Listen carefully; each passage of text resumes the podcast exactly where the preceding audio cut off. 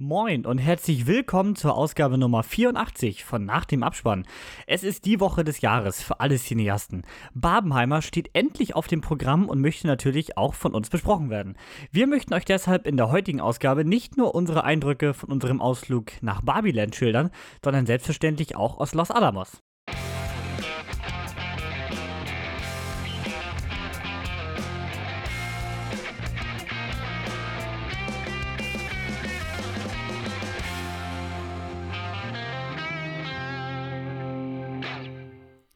Ein Hallo auch wieder von meiner Seite. Ich bin Niklas, der vor dem Intro war Kevin und zusammen mit unserer eigenen All-Star-Besetzung, das bedeutet Markus und später auch noch Melanie, Ui. geht es heute um zwei richtig dicke Dinger. Jawohl. Die Rede ist natürlich von Greta Gerwigs Barbie und Christopher Nolans Oppenheimer. Bevor wir uns aber zuerst nach Los Alamos begeben und danach ordentlich Beach machen, wie immer die große Frage, die euch bestimmt auch jedes Mal strahlen lässt. Was habt ihr denn so zuletzt gesehen? Kevin, willst du den Anfang machen? Das möchte ich bestimmt.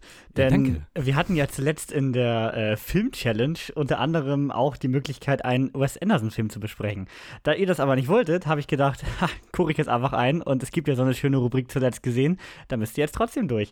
Und zwar habe ich nicht nur einen geguckt, sondern gleich zwei diese Woche. Ja, so ja, nämlich. Schiebung hier. Ist so. Und zwar habe ich erst ähm, The Isle of Dogs gesehen, äh, so ein schöner Stop-Motion-Film von ihm. Eigentlich ähm, hat er ja nicht viel animiertes und äh, ja, Stop-Motion geht ja in dieselbe Richtung, sondern eigentlich ja nur zwei Stück mit Fantastic Mr. Fox und Isle of Dogs und ähm, den hatte ich tatsächlich noch nie gesehen. Der ist immer so ein bisschen offen geblieben. Ich fand auch den Stil immer nicht so schön auf den ersten Blick. Jetzt dachte ich aber als großer Fan von ihm, muss man den auf jeden Fall jetzt nochmal nachholen. Ähm, fand ihn auch gut, aber wie tatsächlich erwartet, für mich der bisher schwächste Film von ihm, den ich gesehen habe. Der hat mich irgendwann ein bisschen verloren. Der hat zwar tolle Charakter, irgendwie ein tolles Worldbuilding.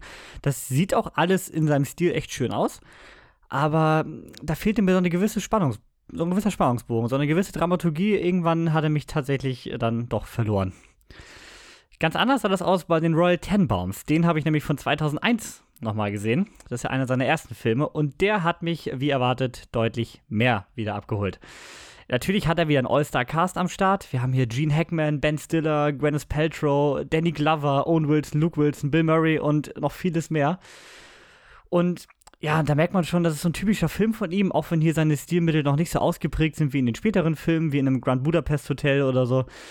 Es geht einfach um die Geschichte einer Familie, die hat drei hochbegabte Kinder und äh, irgendwann stürzen sie aber alle ab und treffen sich nun im Rahmen der Handlung des Films wieder und finden wieder, wieder so ein bisschen zueinander oder halt auch nicht. Da gibt es dann diverses an Problemen. Ist halt eine Dramakomödie. Und wie gesagt, man merkt seine Stilmittel schon, aber auch nicht so extrem. Ja, aber sonst typischer Wes Anderson-Film. Skurrile Charaktere, bisschen weirde Story. Hat mich dann äh, wie immer abgeholt. Würdest du uns einen davon empfehlen, besonders? Naja, Grand Budapest Hotel ist ja auch der Markus zum Beispiel großer Fan von. Mhm. Das weiß ich. Äh, das ist ja so das, womit er am meisten äh, in Erscheinung getreten ist, was so sein größter, ich würde fast sagen, Mainstream-Film ist. Da hatte er jetzt nie so, wie eine Greta Gerwig jetzt mit Barbie, ähm, mhm. hatte der nie jetzt so seinen großen, riesen Mainstream-Film, der ihn so richtig aus dieser Indie-Schiene rausgeholt hat. Da hat zwar immer so einen All-Star-Cast, aber das sind meist Filme, die nicht wochenlang im großen Saal des Kinos laufen. Ich meine, jetzt gerade läuft Asteroid City und der läuft in unserem Dorfkino einfach mal gar nicht. So, und er hat halt nie so diesen Riesensprung in den Mainstream geschafft. Deswegen Grand Budapest Hotel vielleicht noch am ehesten. Mein Favorite ist aber tatsächlich Moonrise Kingdom. Mit einem großartigen Bruce Willis, der für mich der eine der besten Performances ever hinlegt. Also, ähm, das wäre so mein Favorite. Sind auch alle von ihm bei Disney Plus. Also so, da kann man okay. ordentlich durchwildern, außer sein allererster Film. Sind alle bei Disney Plus. Auf jeden Fall absolute Empfehlung, wer auf so ein bisschen weirde Komödien steht. Mhm. Okay, ja, nicht schlecht. Ja, Niklas. Also, oder Markus. Was gab's denn nee, bei dir? Lass mal Markus hier. Der, der hat so lange noch nichts gesagt. Der darf jetzt Jetzt habe ich aber auch nicht so viel zu sagen. Denn es geht um Plane. Ähm, hatten wir auch, glaube ich, schon vor einiger Zeit, als er da mal rauskam. Dieses Jahr kam er ja anscheinend noch raus. In der, ich glaube, das Sneak auch gesehen. Oder ich weiß nicht, also auf jeden Fall im Kino habe ich den nicht mitgenommen, äh, verpasst. Äh, jetzt habe ich ihn angesehen. Gut, ähm, war jetzt so der klassische Film, den ich da erwartet habe. Gerald Butler in seiner absoluten Actionrolle wieder, wie immer. Es fliegt alles in die Luft. Äh, also die Story her, äh, eigentlich ganz interessant. Also ich fand sie gar nicht so schlecht.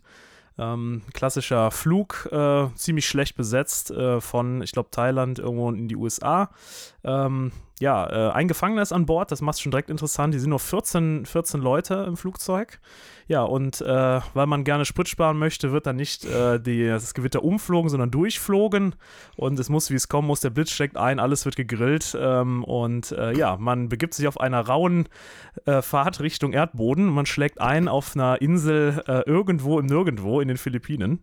Und ja, natürlich, die Insel ist nicht äh, menschenleer und ist auch kein Traumparadies mit traumhaften weißen Stränden. Nee, da ist doch eine Söldnerbesetzung auf der Insel von irgendwelchen ähm, Separatisten, die halt, also ist, das äh, philippinische Militär hat da gar keinen Zugriff mehr auf die Insel. Und ja, jetzt geht es natürlich los. Gerald als äh, Pilot hat natürlich da eine gewisse Rolle. Ja, er muss seine, seine Schützlinge da beschützen und äh, wechseln da zum Ein-Mann- äh, also ich sag mal so, wenn ihr das Spiel, Videospiel Far Cry äh, gespielt habt, Far Cry 3, es ist fast gleich. Also die Story hat mich sehr daran erinnert. So einen, so ein, so ein Dschungelführer da, der so die Leute Stimmt. halt verkauft oder seine Stimmt. Touristen da verschleppt und dann äh, filmt und äh, Lösegeld erpresst, was er dann auch mit den äh, Touristen da in dem Flugzeug da auch machen will. Und Gerald und der äh, Sträfling da, der natürlich vorher beim Militär war, die räumen da so ein bisschen auf, äh, zusammen mit noch einer Söldnerarmee. Also ist ganz, ist ganz amüsant. Trotzdem natürlich nichts, was einen irgendwie jetzt geistig herausfordert. Und äh, aber ich, fand es jetzt in Ordnung. Der geht auch nicht so lang, glaube ich. Der ging ja 107 Minuten. Also ja, vom, vom Inhalt her kann man mal geben. Und jetzt ist er auch, ich weiß nicht, bei Wow habe ich ihn, glaube ich, gesehen. Da war er. Ich Ja. finde, das ist so die Mutter eines Drei-Sterne-Films. Der, Mhm. ist, der ist so richtig solide, der macht nicht viel falsch, Ja, aber ist auch nichts, wo du jetzt sagst, boah, den muss ich unbedingt weiterempfehlen, den muss ich nochmal gucken. ja, Das ist ein ganz solider Drei-Sterne-Film. absolut, absolut. Also, äh, aber Gerard Butler, finde ich, ist immer noch einer, der ist noch nicht komplett abgerutscht in diese schlechten es geht aber in die. Richtung, ne? ist- Ja, es geht langsam in die Richtung, aber noch ist er über so dem, wo Lime Neeson mittlerweile gelandet ist. Ja, und er wird aber auch älter. Also ich fand, in dem Film hat man so ein bisschen gesehen, so der hat schon so am Hals, so es wird schon wie ein bisschen wie Sylvester Stallone, ne? Ist auch schon 54, ne? Ja, ja. Aber äh, mal schauen, wo es weitergeht mit ihm. Ja. Können nicht alle so fit bleiben wie Tom Cruise. Nee. Und damit haben wir die Überleitung zu Niklas. Was hast du denn zuletzt gesehen? Ja, ich habe zuletzt Tage des Donners gesehen. Ein Film, wie Kevin schon angeteased hat, mit Tom Cruise. Regie geführt hat Tony Scott, produziert von Don Simpson und Jerry Bruckheimer. Und wem diese Kombination bekannt vorkommt, ja, das ist die gleiche wie bei Top Gun, nur vier Jahre vorher. Wir haben ja also einen Film von 1990 vor sich. Es geht um die NASCAR, kann man grob sagen. Cole Trickle ist ein Amateur in der NASCAR, aber sonst ein recht talentierter Rennfahrer, der gerade aus der Formel rausgeflogen ist und sich, wie gesagt, jetzt bei den amerikanischen Rundkursrennen versucht. Dazu wird ihm ein Mentor zur Seite gestellt, der heißt, super, dass das hier in der Übersicht nicht steht, Harry Hooch oder Hogge, keine Ahnung, von Robert Duval gespielt. Und ähm, es sind tatsächlich einige Parallelen zu Top Gun vorhanden. Ähm, äh, Tom Cruise spielt hier wieder den jungen, aufstrebenden, aber doch sehr ungestümen und rücksichtslosen Rennfahrer, der dann von dem alten, sag ich mal, Meister ein bisschen eingefangen wird, ein bisschen auf die Rennserie eingegroovt wird, bis natürlich eine große Katastrophe passiert. In dem Fall ein Unfall, der ihn und einen Mitfahrer verletzt. Sie werden dann erstmal vom Rennen disqualifiziert, dürfen nicht mehr an Rennen teilnehmen, bis sie die Freigabe von Dr. Claire Lewicki bekommen. Die wird gespielt von Nicole Kidman, übrigens eine spätere Frau von Tom Cruise. Und ähm, ja, das wird natürlich dann auch sein Love Interest und äh, seine Freundin im Laufe des Films. Grundsätzlich ähm, nichts Besonderes der Film. Er kommt längst nicht an das Niveau vom, von Maverick, sowieso nicht, vom ersten Top Gun, aber auch nicht. Aber ich denke, wenn man sich für NASCAR interessiert, ist es mal ganz spannend, das zu sehen. Äh, Tom Cruise spielt da wirklich fast die gleiche Rolle wie als Captain Pete Mitchell Maverick. Von daher, wer drauf steht, kann sich das gerne mal angucken. Ist, glaube ich, aktuell bei Disney Plus vorhanden. Hm. Habe ich euch schon erzählt, dass bei uns nächsten Monat nochmal Top Gun im Kino läuft? Wie? Super, dann sehen wir uns nächste Woche. Ja. ne? nächsten Monat, nicht nächste Woche. Ah, nächsten Monat, okay. Ja, wir haben hier so äh, Open-Air-Kino im Sommer und da kommen dann ein paar Filme und da haben sie tatsächlich äh, Top Gun rausgekramt. Uh, das Kontrastverhältnis. Da müssen. Ich wollte gerade sagen, und darf man dann überhaupt so laut drehen? ja, ist immer recht spät eigentlich und es ist Donnerstag. Donnerstag, ja, also wenn, da müssen sich die Nachbarn mindestens drei Straßen weiter beschweren, sonst war es nicht laut genug. Das Ne? machen sie aber schon seit irgendwie zehn Jahren, da hat sich noch keiner beschwert. Die, gut, die haben alle noch kein Maverick im Open-Air-Kino gesehen, aber da müssen sie durch. Kommt der Original oder Maverick? Maverick. Maverick Ja, tatsächlich. okay. selbstverständlich. Bevor wir jetzt die Bombe platzen lassen und hier zu Oppenheimer kommen, äh, noch eine Info in eigener Sache. Und zwar äh, haben wir eine kleine Sommerpause. Ja, nicht, dass ihr uns vermisst. Und zwar, äh, es sind ja auch Ferien und die nächsten zwei Wochen ist dadurch äh, ja so ein bisschen äh, Ruhe. Ich meine, mit Babenheimer sind doch erstmal die dicken Highlights aus dem Kino gerade raus. Und äh, brauchen wir mal Urlaub, oder? Ja, Definitiv, ne? Geht immer, ne? Ist Ja, immer wie Markus, das, war ne? auch, Markus ist auch jede Woche hier, der ist auch richtig ja, ich brauche wirklich richtig. Urlaub. Das nervt langsam hier. Also ich brauche mal jetzt echt eine Pause. Meine Herren. Ja, da sind wir dann pünktlich zu, Gra zu Gran Turismo wieder äh, an Bord. Und Und damit kommen wir zum ja, ersten großen Film dieser Folge. Man kann, kann, man kann ja nicht mal sagen zu dem großen Film, denn äh, ja, es sind die beiden größten Kinostarts des Jahres, kann man fast sagen. Und wenn wir uns nachher das Boxoffice angucken am Ende der Folge, äh, bestätigt das Ganze jetzt auch schon. Aber wir, wir beginnen mit Oppenheimer. Das Ganze ist am Donnerstag in die Kinos gestartet und äh, Niklas erzählt jetzt erstmal, äh, worum es da eigentlich geht. Wer ist denn dieser Oppenheimer? Ja, ich meine, wie es der Name schon sagt, es geht um den Physiker und den Vater der Atombombe J. Robert Oppenheimer. Hier vielleicht schon eine ganz, ganz milde Spoilerwarnung. Wenn ihr nichts wissen wollt und unvoreingenommen in den Film reingehen sollt, dann solltet ihr sowieso nicht gerade hier sein und diesen Podcast hören, aber ihr hattet jetzt genügend Zeit. Also, Ausgangspunkt von der Geschichte sind nämlich eigentlich zwei Anhörungen. Die eine spielt 1954 und dabei geht es um die Entziehung von Oppenheimers Sicherheitsfreigabe, was im Endeffekt auch den Verlust seines Jobs bedeuten würde. Die andere spielt im Jahre 1959, als Admiral Louis Strauss zum Handelsminister im Kabinett von Präsident Eisenhower ernannt werden soll. Während Oppenheimer in seiner Anhörung auf sein früheres Privatleben und seine Karriere zurückblickt, insbesondere natürlich auf das Manhattan-Projekt, geht es in Strauss Anhörung plötzlich nur noch um seine Beziehung zu Oppenheimer. Bisschen komische Entwicklung. Den hat er selbst nämlich erst nach dem Krieg kennengelernt, als ihm die Position des Leiters des ISS in, IAS in Princeton angeboten wurde. Jenes Institut, an dem übrigens auch Albert Einstein zuletzt gearbeitet hatte. Beide erzählen nun also verschiedene Abschnitte der Geschichte, wie Robert Oppenheimer vom unscheinbaren Physik Physikstudenten zum wohl wichtigsten Mann der Geschichte wurde. Was auf dem Weg dahin passierte und auch äh, danach. Das ist so. Ne, Kevin? Also ich bin ganz frisch danach. Ich bin gerade aus dem Kino gekommen, also wirklich jetzt gerade. Ich bin quasi vom Kino hier vor den Laptop gehüpft. Also mehr äh, Impression geht nicht. Aber beginnen wir erstmal mit den harten, harten Fakten. Ja, das Ganze ist natürlich, wie Niklas eingangs schon erwähnt hat, von äh, Christopher Nolan. Mm, ja, vielleicht der größte Regisseur unserer Zeit aktuell. Äh, was noch zu erwähnen ist, Drehbuch natürlich wie immer auch von ihm. Die Kamera äh, von heute, wenn heute mal, den er aktuell ja äh, immer an Bord hat, hat ja auch Interstellar, Tenet und Dunkirk von ihm schon inszeniert und auch Filme wie Nope, Ad Astra oder James Bond äh, Spectre. Und auch der Cast, da hat sich für Christopher Nolan alles äh, gemeldet. Absoluter All-Star-Cast. Wir haben als äh, J. Robert Oppenheimer haben wir Cillian Murphy.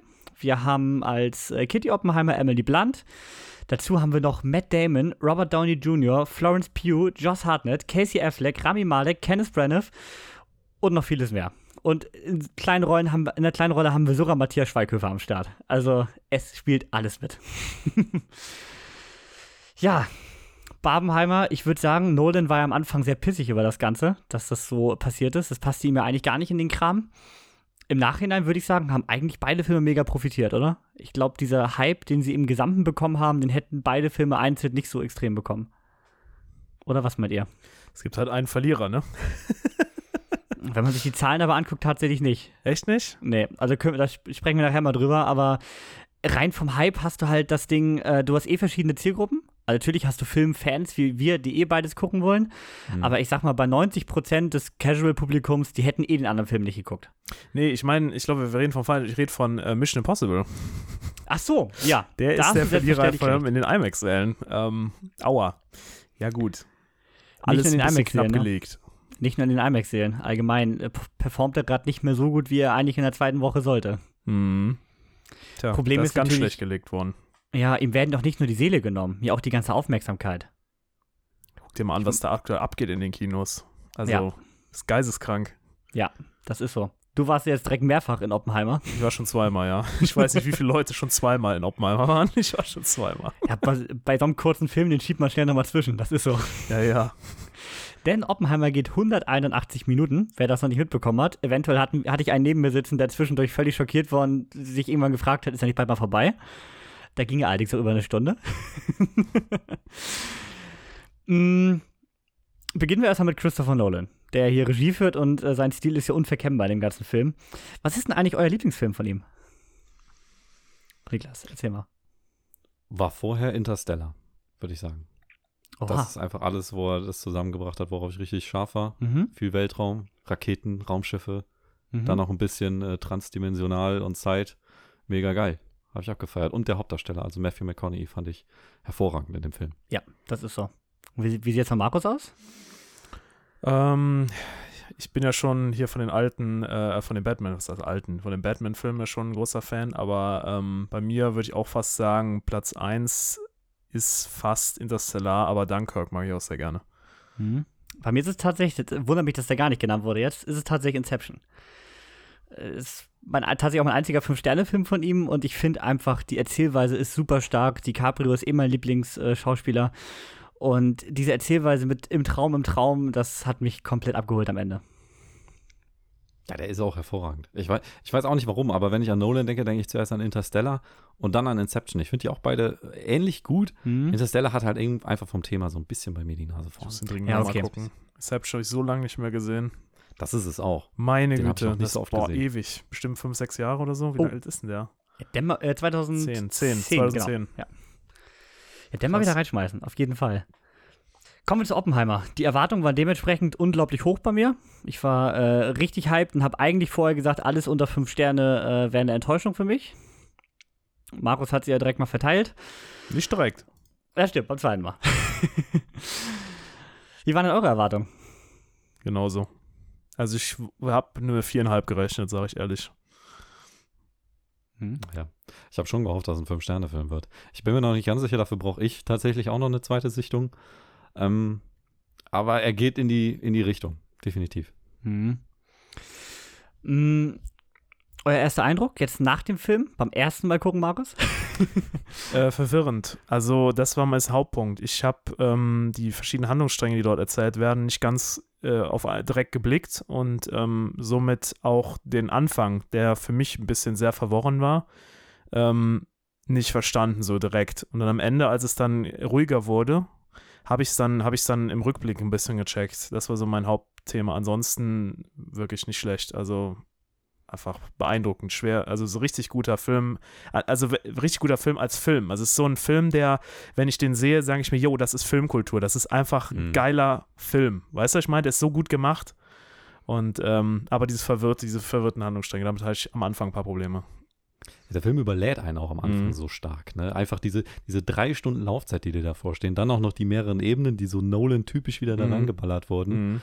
Deswegen war es bei mir auch direkt nach dem Film, wusste ich gar nicht, was ich davon halten Ja. sollte. Ich weiß, dass ich in einer gewissen Form begeistert war, deswegen, aber ich konnte es nicht einordnen. Deswegen habe ich jetzt auch noch keine feste Sternebewertung abgegeben. Ja. Aber jetzt so nach, nach dem anderen, ich habe jetzt viel über Oppenheimer auch noch eine Doku gesehen und viel dann Nolan Behind the Scenes gesehen. Und jetzt so langsam äh, gibt sich das Ganze. Und jetzt wäre ich vorbereitet für eine zweite Sichtung, sage ich ganz ehrlich. Und Ja. äh, nur ganz kurz, und ich Ja. war jetzt beim zweiten Mal mit zwei anderen Freunden noch da. Und äh, die kannten ja auch gar nichts davor. Die waren auch, die sind wegen mir eigentlich gegangen, weil ich gesagt den müssen wir sehen. Und die haben genau dasselbe gesagt. Die haben genau gesagt, ähm, ich weiß gar nicht, was ich dem jetzt geben soll. Irgendwie mega geil, aber irgendwie auch noch ein bisschen verwirrt. Also es war eins zu eins wie bei, also es ist anscheinend so ein Bild, was bei vielen, glaube ich, vorliegt. Mhm. Ich bewerte ja eigentlich auch mal gleich noch im Kinosaal während des Abspanns, also eigentlich immer. Ich habe Oppenheimer bisher tatsächlich auch nicht bewertet, weil ich es auch irgendwie nicht in die Zahl fassen kann. Mm, Aber mir war das auch so. Ich fand natürlich unglaublich beeindruckend irgendwie alles im Großen und Ganzen. Äh, war aber natürlich Nolan-typisch, dass das hier nicht einfach äh, von vorn nach hinten erzählt werden kann, sondern dass man natürlich Zeitsprünge, mehrere Zeitebenen. Ich meine, ohne kann er, glaube ich, nicht mehr. Es funktioniert einfach nicht. Mm, also kann man sagen, bei euch beiden im Grunde aber wie erwartet von der Art des Films? Mhm. Oder habt ihr was ganz anderes erwartet? Nee. Eigentlich, eigentlich, ich habe es weniger politisch erwartet. Ich Mhm. habe ich hab mehr, ähm, ja, so mehr so wie so ein Inception oder sowas in die Richtung erwartet. So, und nicht so eine, so eine halbe Doku. Also es ist jetzt keine Doku, aber es ist ja schon, erklärt schon sehr, sehr viel. Er, er holt sehr viel aus, er will sehr viel da reinpacken, sehr viele Hintergründe erklären. Und ähm, das hätte ich nicht gedacht. Ich hätte gedacht, man holt sich Ausschnitte und erzählt die ein bisschen cineastischer. Aber ich hätte nicht gedacht, dass sie sich für, an so vielen Punkten so, so tief rein, ein, so reinsteigern. Ja, gerade in der ersten Stunde rund um diese ganze kommunistische Partei äh, wird das ja sehr ausführlich erzählt, wo wir noch gar nicht richtig beim Manhattan-Projekt sind. Ne? Mhm. Wiederum natürlich für das, wie die Handlung weiter verläuft und gerade für äh, die Anhörung, die im Hintergrund immer, immer wieder eingespielt wird, dafür ist das ganze Thema ja unglaublich wichtig. Deswegen ähm, will der Film natürlich am Anfang so ein bisschen mit seiner Glaubwürdigkeit spielen. Also, Also- ja, aber das verwirrt einen. Aber Ja. auch am Anfang raffst du nicht. Zumindest ging es mir so, warum ist dieser ganze Scheiß mit der kommunistischen Partei im Moment so wichtig? Mhm. Das schließt Ja. sich dann erst so im letzten Drittel des Films. Ja. Und ja, das musste, du musst da erstmal den Gedanken so lange beibehalten. Ja, das stimmt. dann auch noch viel anderes passiert. Das stimmt. Ist da wieder so ein bisschen typischer Nolan-Film, ne? wo am Ende alle Fäden so ein bisschen zusammenführen. Hm, und zu genau. einem großen Ganzen werden. Wir haben ihn alle drei im IMAX gesehen. Wir können ja vielleicht erstmal auf unsere IMAX-Erfahrung eingehen, bevor wir hier tiefer in die Story äh, einsteigen. Und da muss ich sagen, also für jeden, der den Film noch gucken möchte ähm, und ein IMAX-Kino annähernd in der Nähe hat, äh, lohnt sich absolut. Also tatsächlich ähm, im Vergleich zu Mission Impossible eine 100% Steigerung von der IMAX-Erfahrung, weil Mission Impossible natürlich nur enhanced ist und Nolan natürlich wieder alles rausgeholt hat, was der filmliebende Nolan halt so tun kann. Inklusive, was natürlich bei unseren digitalen IMAX-Stillen in Deutschland nicht hilfreich war, mit seinen 70 mm IMAX-Projektionen und er hat ja wieder alles rausgeholt. Deswegen, aber ich finde IMAX äh, ganz stark bei dem Film. Soundtechnisch, bildtechnisch, man hat auch viel wirklich im IMAX-Format. Ähm, Es ist ja auch oft leider so, dass nur die Action-Szenen dann oder so ähm, im IMAX-Format gedreht sind. Hier haben wir wirklich fast, äh, ich sag mal, 80, 70, 70, 80 Prozent des Films, würde ich sagen. Kommt das hin? Hm. Ziemlich viel auf jeden Fall, ja. Und das ist natürlich super stark. Bin ich großer Fan von. Und was mit ihr? Ich würde sagen, IMAX absolute Empfehlung, oder? Bei dem Film? Klar, auf jeden Fall. Ja, ich kann es ja jetzt halt als direkten Vergleich sehen. Ich habe mir zuerst in IMAX gesehen, danach habe ich ihn in Atmos gesehen. Ähm, normal im Kino, äh, größter Kinosaal, die Anlage war auch nicht schlecht und wir saßen auch perfekt, genau in der Mitte unter den ähm, Top-Speakern. Ähm, also ich muss sagen, es, er kommt ran, aber es fehlt halt einfach an Volumen. Das ist halt immer so. Da, wo der IMAX-Saal einfach diese Kraft hat, diese, diese Sitze auch zu vibrieren oder dieses, diese, diese gewissen Frequenzen da unten noch einem noch zu- mitzugeben, versagt er das normale Kino komplett. Ja. Und ähm, es kommt halt nicht so rüber. Wenn ich zum Beispiel diese Atome, du hast ja immer diese Atome, die so vibrieren oder ich weiß nicht, ich bin mir ja nicht physisch, komm, hör auf, aber da ist ja dieses, diese Szenen, wo er ja immer in seinen Gedanken verschwindet und dann da Mhm. diese, diese, seine Neutronen da sieht, ja. Ja. So, und äh, das ist halt was, was komplett anders, es klingt einfach anders. Es klingt einfach flacher. Es klingt einfach weniger gehaltvoll. Am Anfang kommt direkt eine Explosion mit einer, mit einer Schriftzug am Anfang der Intro, was einen direkt so catcht, was am IMAX direkt gesagt hat, hallo, hier bin ich, jetzt weiß ich, wofür ich die 24 Euro bezahlt habe. Ja, das hast du da überhaupt nicht. Und das ist so schnell vorbeigegangen, diese Szene. Das ist einfach, ich sag's auch, klar, es kostet mehr, aber trotzdem zahlst du für die normale Karte auch, wenn der auf jeden Fall ein IMAX. Ne? Und die Szenen, die, die da jetzt weggibt, also dir fehlt ja auch wirklich ein Teil vom Bild. Es fehlt ja wirklich was. Das ist mir jetzt nicht so aufgefallen, weil irgendwann du bist ja da drin, du kennst ja dein Format, aber trotzdem ist klar, also dem Film muss ich sagen, ähm, auf jeden Fall. Da fehlt auf jeden Fall was. Und gerade wenn du echt noch denkst, dieses typische, hm, der Film ist ja eh eher dialoglastig, lohnt das denn? Mhm. Ähm, es ist ja nicht nur der Score, der so pumpt. Nee. Also der hat ja auch wirklich Szenen, die einfach äh, absolut Kunst sind, sag ich mal. Absolut. Und äh, die natürlich in der Größe mit dieser Immersion viel besser wirken. Ja, Gewitter, Ja, ist ja Wind, alles, ne? Ja.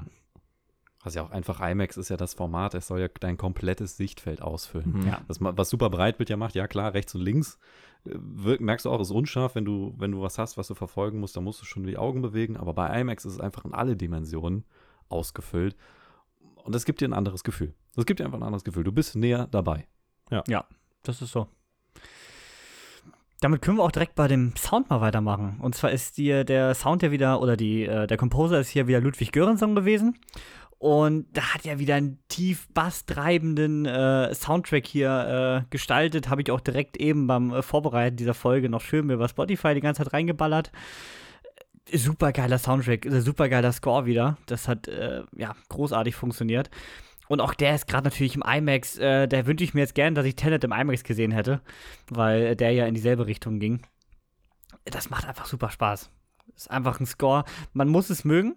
Es ist ja auch immer so ein bisschen äh, kritisch gesehen. Gerade bei Tenet war ja ordentlich äh, Shitstorm, wie die Abmischung ist, ursprünglich, weil die Dialoge ja fast zu leise waren und dieser basslastige Sound vielen ja einfach zu überdreht war. Aber die Kinos wurden ja wirklich angehalten zu überdrehen. Ähm, und das war hier jetzt ja bei Oppenheimer auch schon wieder öfter ein Reviews-Thema, ne? Dass das einfach äh, zu viel war. Fand ich überhaupt nicht. Fand ich jetzt tatsächlich auch nicht. Es ist natürlich die Frage, wie es im OV ist. Also angeblich gerade bei Tenet war das Problem, dass man oft die Leute einfach nicht verstanden hat, weil der Score zu laut war.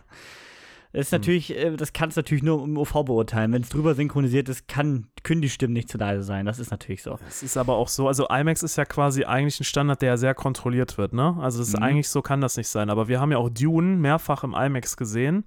Und ich bin der Meinung auch, dass eine von den drei Vorstellungen, die wir da gesehen haben, bei, bei Top Gun ist es mir gar nicht aufgefallen, aber bei Dune war es einmal so, es war einfach zu laut. Es war einfach zu laut und ähm, vielleicht ist es das ein Punkt, aber wir hatten wirklich, also in unserer IMAX-Vorstellung fand ich vollkommen perfekt. Dies hat geknallt, es war grenzwertig, es war aber auch nicht, dass es dir, dass dir in den Ohren wehtat und ähm, war alles verständlich. Also ich fand es perfekt. Also Ja, wie gesagt, es wird von der Abmischung wird ein reines OV-Problem sein. Ja. Wenn du drüber synchronisierst, hast du es ja immer klarer. Ich finde, Ja. bei jeder OV-Version sind die Stimmen natürlich immer ein bisschen unverständlicher, weil die nun mal meist on Set halt gesprochen werden. Die wenigsten werden ja nachträglich nochmal nachsynchronisiert. Mm, ja, so viel zum Sound würde ich sagen. Oder habt ihr auch noch was zu ergänzen? Knallt. Knallt. Ja, wie gesagt, ich war ja auch von Tenet schon ein Riesenfan und äh, ja, ich meine, äh, Mandalorian, das ich im Kopf habe, macht er auch. Also hat so einen gewissen Stil, bin ich einfach großer Fan von. Die Optik von dem ganzen Film, ähm, wie fandet ihr diese Idee mit dem äh, Schwarz-Weiß und äh, Farbe? Die, ist, die ist eigentlich ganz gelungen, finde ich. Also es, es hilft dir, wenn du, wenn du weißt, was es bedeuten soll, das hat Nolan wohl in einem Interview vorher tatsächlich nochmal erklärt, dann hilft es dir ein bisschen. Allerdings ist es auch nicht ganz so konsequent. Ich habe es tatsächlich auch gelesen, willst du das mal revealen? Ja, äh, grundsätzlich, äh, nach Aussage von Nolan ist es so, die Schwarz-Weiß-Szenen, die sind, sag ich mal, aus der Perspektive von Strauss, also diesem Admiral Lewis Strauss. Und es soll so die objektive Sichtweise sein, während das Farbige halt die Sichtweise von Oppenheimer ist. Also sehr subjektiv, da er es ja der Hauptcharakter ist. Ja. Obwohl, ob man gerade nach dem Verlauf des Films Strauss so als objektiv sehen kann, ist auch eine andere Frage. Die- Gut, ich habe tatsächlich eben die Doku gesehen, es ist schon, es kommt schon eher hin. Okay. Mm, dann gehen wir weiter zum Film selber, würde ich sagen. Oder? Dann machen wir das. Wir haben den ersten Akt. Ich würde sagen, wir besprechen die dreimal einzeln, weil das sind ja schon drei äh, sehr verschiedene Teile des Films, würde ich sagen. Wir haben den ersten Akt, also alles, was äh, vor dem Manhattan-Projekt, also vor Los Alamos passiert. Und da muss ich sagen, der Film braucht ordentlich Zeit, um reinzukommen. Also ich brauchte ein bisschen, du hast, wirst mit vielen Personen beworfen, du hast diese Zeitsprünge mit den beiden Verhandlungen im Hintergrund und du weißt noch nicht so richtig, was der Film einem gerade sagen will, weil du bist halt auch noch weit weg von dem Thema, was du erwartest in dem Film. Und der nimmt sich schon sehr viel Zeit. Am Ende braucht er das, aber ich finde es fast ein bisschen schwierig, um erstmal reinzukommen am Anfang. Gerade beim ersten Mal. Genau, das wollte ich auch gerade sagen. Gerade beim ersten Mal fand ich das sehr verwirrend und äh, sehr viel und ziemlich Mhm. langer Vorspann. Ähm, beim zweiten Mal nicht mehr. Aber das ist dieser Effekt, wenn du schon weißt, was passiert, kann man sich auf andere Sachen konzentrieren. Ich glaube, das darf ich dem Film jetzt nicht anrechnen. Mhm. Niklas? Mehr kannst du dazu nicht sagen, so ist es halt einfach. Ja. Die erste Hälfte ist gut, äh, stellt das Ganze, ich, äh, richtet ja alles ein. Alles das, was, was kommen wird, wird im ersten Teil erklärt. Und abgesehen, dass es sehr viele Charaktere sind, habe ich da eigentlich auch nichts mehr. Nee, wie gesagt, du bist natürlich noch sehr weit weg von dieser Atombombengeschichte. Das ist so ein bisschen, äh, du fragst dich halt, wie Markus Finn schon sagte, wofür brauche ich das Ganze eigentlich noch? Also klar, um gewisserweise Oppenheimer zu charakterisieren, was ist er eigentlich für ein Typ? Weil ich meine, er steht nur auch im Zentrum emotional in jeglicher Hinsicht dieses Films. Äh, da musst du natürlich auch irgendwie Hintergrundinfos zu ihm haben. Aber hier äh, ufert das natürlich sehr aus. Was du bei 181 Minuten dir natürlich aber auch erlauben kannst.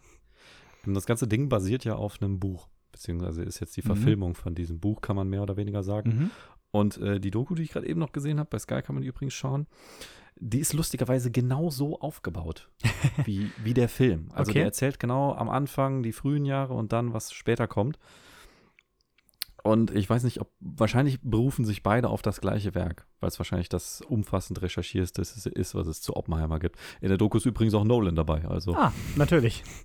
Also natürlich. Schon, schon, schon länger großer Fan. Große Oppenheimer Interest Bubble.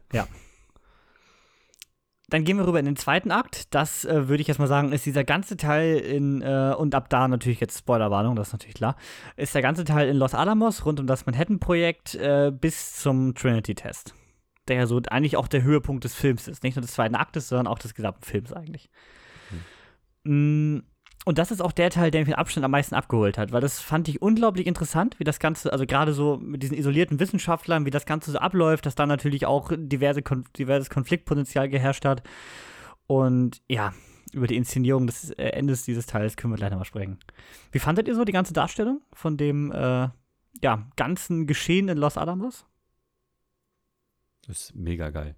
Also, ähm, ich, ich habe schon mehrfach gesagt, ich bin einfach ein Fan davon, wenn, wenn so viele kluge Köpfe zusammenkommen. Äh, auch bei Superheldenfilmen, wenn die, wenn die Leute alle zusammenkommen und zusammenarbeiten und du hast so dieses Gefühl gehabt, dass du, dass du wirklich dabei bist. So immer diese, es gibt ja dieses Mobilglas, diese zwei Mobilgläser, wo sie immer Neues reinpacken, wo du dann auch so den Fortschritt erkennen kannst, wie sich das Ganze entwickelt, was für neue Ideen da kommen. Das war einfach wahnsinnig spannend. Ich meine, deswegen habe ich mich auf den Film gefreut, das wollte ich in dem Film sehen und genau das hat er auch geliefert. Und die Optik ist so unglaublich geil, weil die ja auch alles komplett nachgebaut haben. Das ist ja nicht nur, ist ja nichts CGI. Die haben wirklich einfach die, die, diese scheiß Basis da neu hingebaut, sogar auf, auf ja. dem ähnlichen Berg in New Mexico und das, das merkst du einfach die ganze Zeit. Die Schauspieler haben keine Probleme mit Greenscreen, alles sieht top aus und ja, ich, ich könnte ich könnt noch länger drüber schwärmen. Ja, aber ich will das. hier noch anderen das Pack aus. Hol alles raus. Also ich kann das genau nachvollziehen, weil das fand ich auch richtig stark. Ich fand so, am Anfang hast du ja noch so viel verstückelte Leute, da mal einer, da mal einer, und dann kommen sie endlich zusammen und dann geht es auch voran. Und es geht mhm. auch eine Story voran und das zieht einen dann auch mit. Und ich glaube, jeden, den du fragst, wird sagen, das ist der Teil, den am meisten interessiert, weil darum geht es ja auch eigentlich. Ne? Eigentlich jeder weiß, es geht um die Atombombe und äh, ich meine, man weiß ja schon aus der Historie, sie schaffen es. Das ist ja schon vorweggenommen. Da hast du jetzt nicht mehr die Spannung, scheitert es nicht, das weißt du ja schon. Aber trotzdem, ähm, was da ja noch alles hintersteht, die Hintergründe, der will gehen, das passiert, der kommt das schlechte Wetter noch und ähm, auch die Familie, wie die da drin hängen. Also ich fand dieses, das, das läuft da alles zusammen, das ist wie so komprimiert da alles und dann also ich, die, der Moment, wo es dann auch passiert, also ich will jetzt noch nicht, da gehen wir wahrscheinlich gleich noch im Detail drauf ein, aber genau. das ist so ein Bild-up an dem Punkt und das haben die auch so gut umgesetzt, dass quasi da so sagt, yo, ne, jetzt, that is it, ne? Ja, und was ich eigentlich im Vorhinein am spannendsten an diesem Film fand, also wo ich, was ich am meisten erwartet habe, war auch tatsächlich bei Oppenheimer natürlich der innere Konflikt, war das nun richtig oder nicht, das Ganze zu entwickeln. Aber natürlich, was hier auch super dargestellt wird, dieser Konflikt unter den Wissenschaftlern. Erstmal diese Angst vor Spionage, aber mhm. natürlich auf der anderen Seite auch, was, was, was machen wir eigentlich und, wo, und wofür eigentlich? Der Krieg ist doch vorbei, warum machen wir das hier eigentlich noch? So, das fand ich auch ähm, super interessant und hier auch ja auch recht umfangreich dargestellt. Ja, aber komischerweise zieht der Film nicht mit. Du hast auch so, ich sag mal, wo die noch am Pushen sind, fühlst du dich selber so nach dem Motto, ja, du, du willst, du willst jetzt auch sehen, dass es fertig ist, ne? Du willst auch sehen, du willst eigentlich scheißegal, was danach passiert. Du mhm. willst jetzt sehen, dass die das Ding fertig machen. Mhm. Ja, und das damit. Ist, also, man fühlt in Oppenheimer rein in dem Moment. Ja. ja, total. Also, er hat mich auch ab da emotional langsam dann mitgenommen. So, mhm. also, dass ich mal langsam so seine, seine Beweggründe verstanden hat, auch seine Zweifel, aber auch seine Euphorie, ob es nun wirklich funktioniert. Obwohl man ja eigentlich auch weiß, wie es ausgeht. Ich, und das ist hier gar kein Problem bei dem Film. Oft ist es ja so bei diesen realen Biopics, dass man so ein bisschen davon geleitet ist, dass man weiß, ja, es läuft eh da, da, da und darauf hinaus. Aber das stört hier überhaupt nicht in dem Film. Nee. Mm, wer hier mega glänzt, finde ich, gerade im zweiten Part, ist Matt Damon. Hätte ich gar nicht so erwartet, äh, weil Matt Damon spielt hier eine super interessante Rolle. Eigentlich ja recht eindimensional als General, der eh nichts erlaubt. Aber der macht das mit so einer Präsenz, so viel Nachdruck, das hat mir super gut gefallen. So ein bisschen meine Überraschung in dem Film, weil ich es bei ihm nicht erwartet hätte. Ja, der ist halt, der Charakter ist auch sehr stark. Er hat ja auch viel Macht. Es ist ja einfach auch ja. der General. Ne? Der ist für das ganze Projekt im Endeffekt verantwortlich. Er, er holt die Mittel ran, aber er ist auch so über alles erhaben. Wir brauchen eine Stadt. Ja, dann baut er mal eine Stadt. Hier und, und, und reinige meine Jacke. So, weißt du, was ich meine? Also, das ist halt so, der, der, der ist eigentlich der Boss. Ne? So ist, ist, ist, ist er einfach. Ne? Er aber er hat auch, außer sich. Ja, er hat auch aber am Ende jetzt, wenn man mal über diese Szenen hinausgeht, hat er auch noch eine, eine charakterliche Stärke und eine charakterliche Überlegenheit. Also, der, der, der für mich ist das ein richtig, richtig eine, eine Riesenrolle. Der ist halt, der ist halt, der ist wichtig. Der fühlt sich wichtig an, der ist auch wichtig. Mhm. Und das ist so toll gespielt. Also ich war richtig begeistert davon. Der hat mir richtig Spaß gemacht. Ja. Auch ein Film, den ich unbedingt nochmal im OV gucken möchte. Genau aus den verschiedenen mhm. Darstellergründen. Obwohl ich würde vermuten, beim ersten Mal ist der Film im OV wirklich, wirklich anstrengend, weil der natürlich auch sehr viel über Physik redet. Die reden auch viel, ne? Ja. Wie fandet ihr eigentlich diesen ganzen Physik-Part? Ich meine, der nimmt ja auch in dem Teil recht viel ein. am Anfang auch schon ein bisschen, aber da geht es ja fast mehr um diese politische Einstellung von ihm. Aber gerade in diesem Teil wird ja doch recht gerne mal über physikalische Geschichten gesprochen. Natürlich ist nie in der Tiefe und nie zu lang, aber auch das fand ich in der Hinsicht gut umgesetzt. Es war, wie ich gerade schon sagte, nicht zu umfangreich, aber man hat trotzdem das Gefühl, dass es nicht so wirkt, als würden die das gerade äh, unrealistisch nur für Dove erzählen. Hm. Es war nicht zu viel, es war aber auch nicht zu wenig. Also Genau. man muss es erzählen, weil darum geht es ja. Es ist Genau. ja jetzt nicht irgendwas, ne? Ist ja die größte Sensation der Weltgeschichte, wie er das so schön sagt. Ähm, aber ähm, auch für einen, der jetzt wie mich zum Beispiel Physik direkt abgewählt hat, also es konnte. äh, und Neutronen irgendwie, keine Ahnung. Hat er mal irgendwo mal gehört. Aber äh, selbst für mich, ich muss das ja auch nicht verstehen, aber trotzdem hat es ein Gefühl gegeben, diese, diese Schalen, wo sie das gefüllt haben, wie sie das angereichert haben. Und du hast so ein bisschen, du wurdest mitgenommen. Und das ist das Wichtige, dass du da nicht rausfliegst, sondern dass du so in den Wissenschaftlern noch drin bist und du merkst, auch wenn ein Durchbruch ist und wie sie darauf reagieren, das fand ich gut dargestellt, aber auch genau im richtigen Maß. Eben. Es, es wird nie zu viel. Du hast nie das Gefühl, dass jetzt zehn Minuten lang nur über Physik gelabert Mhm. wird. Es, es reicht vollkommen, oberflächliches Interesse zu haben, wenn du da einsteigen willst, aber du musst nichts wissen. Nein. Überhaupt nicht. Nein. Du musst vielleicht eher geschichtlich ein bisschen was wissen. Also Ja, da setzt er halt schon voraus, dass du gerade beim Zweiten Weltkrieg natürlich, ich meine, das sind eigentlich auch Basics, aber natürlich so ein bisschen Bescheid weißt, äh, wann ist was passiert und wer ist mit wem verbündet, natürlich im Grunde. Und eigentlich erwartet der Film auch, dass du ein bisschen weißt, worauf es hinausläuft. Ja, äh, was mir aufgefallen ist, so, sie- erklären nie die Sache mit dem Präsidenten. Das ist natürlich klar, US-amerikanischer Film, das wird in der Geschichte da Ja. viel eher verankert sein. Ja. Ich kenne keine. Ich habe Truman, ich habe Roosevelt mal gehört, aber wer wann, wo, wie dran Mhm. war, boah, keine Ahnung. Aber das hat ja dann doch Auswirkungen und der, der verschiedene Führungsstil, auf den wird angespielt, aber er wird nie erklärt. Mir ist verrückterweise nicht aufgefallen, dass Truman Gary Oldman ist. Äh, Mir auch erst Was? später. Mein Vater Nach hat gesagt, er kannte den Schauspieler und dann habe ich es gegoogelt und dann tatsächlich, ja. Ich habe sogar seine Stimme erkannt, also die Synchro von ihm, Mhm. und Das dachte so, Mensch, das ist ja die Stimme von Gary Oldman. Und selbst da habe ich nicht gemerkt, dass es Gary Was? Oldman ist. Also sprich wieder für diese unfassbare äh, Wandelbarkeit von diesem Mann. Das ist also, mir tatsächlich einfach- direkt aufgefallen. Also ich habe den direkt gesehen. Ich dachte mir halt nur, wie geil haben die den bitte verändert. also das war ja absolut mit seinem Doppelkinn, wie er da saß, da in seinem Stuhl. Hat auch super gespielt. Obwohl er, das ist auch wieder diese, diese Klasse an Film, ne? Die hauen da Gary Oldman rein. Der hat wie viel? Fünf Minuten, nicht mal? Wenn überhaupt, ja. Wenn überhaupt, und dann ja und tschüss. ja einige sind nur dafür da, um nochmal zu sagen, schmeiß diese Heulsuse aus meinem Büro. Aha, herrlich, ey. Mm, aber auch darstellermäßig, wo wir gerade dabei sind. Also Cillian Murphy äh, sehe ich hier nicht nur mit einer Oscar-Nominierung, sondern auch mit dem Oscar für den besten Hauptdarsteller. Also ich weiß nicht, wer das in diesem Jahr toppen soll.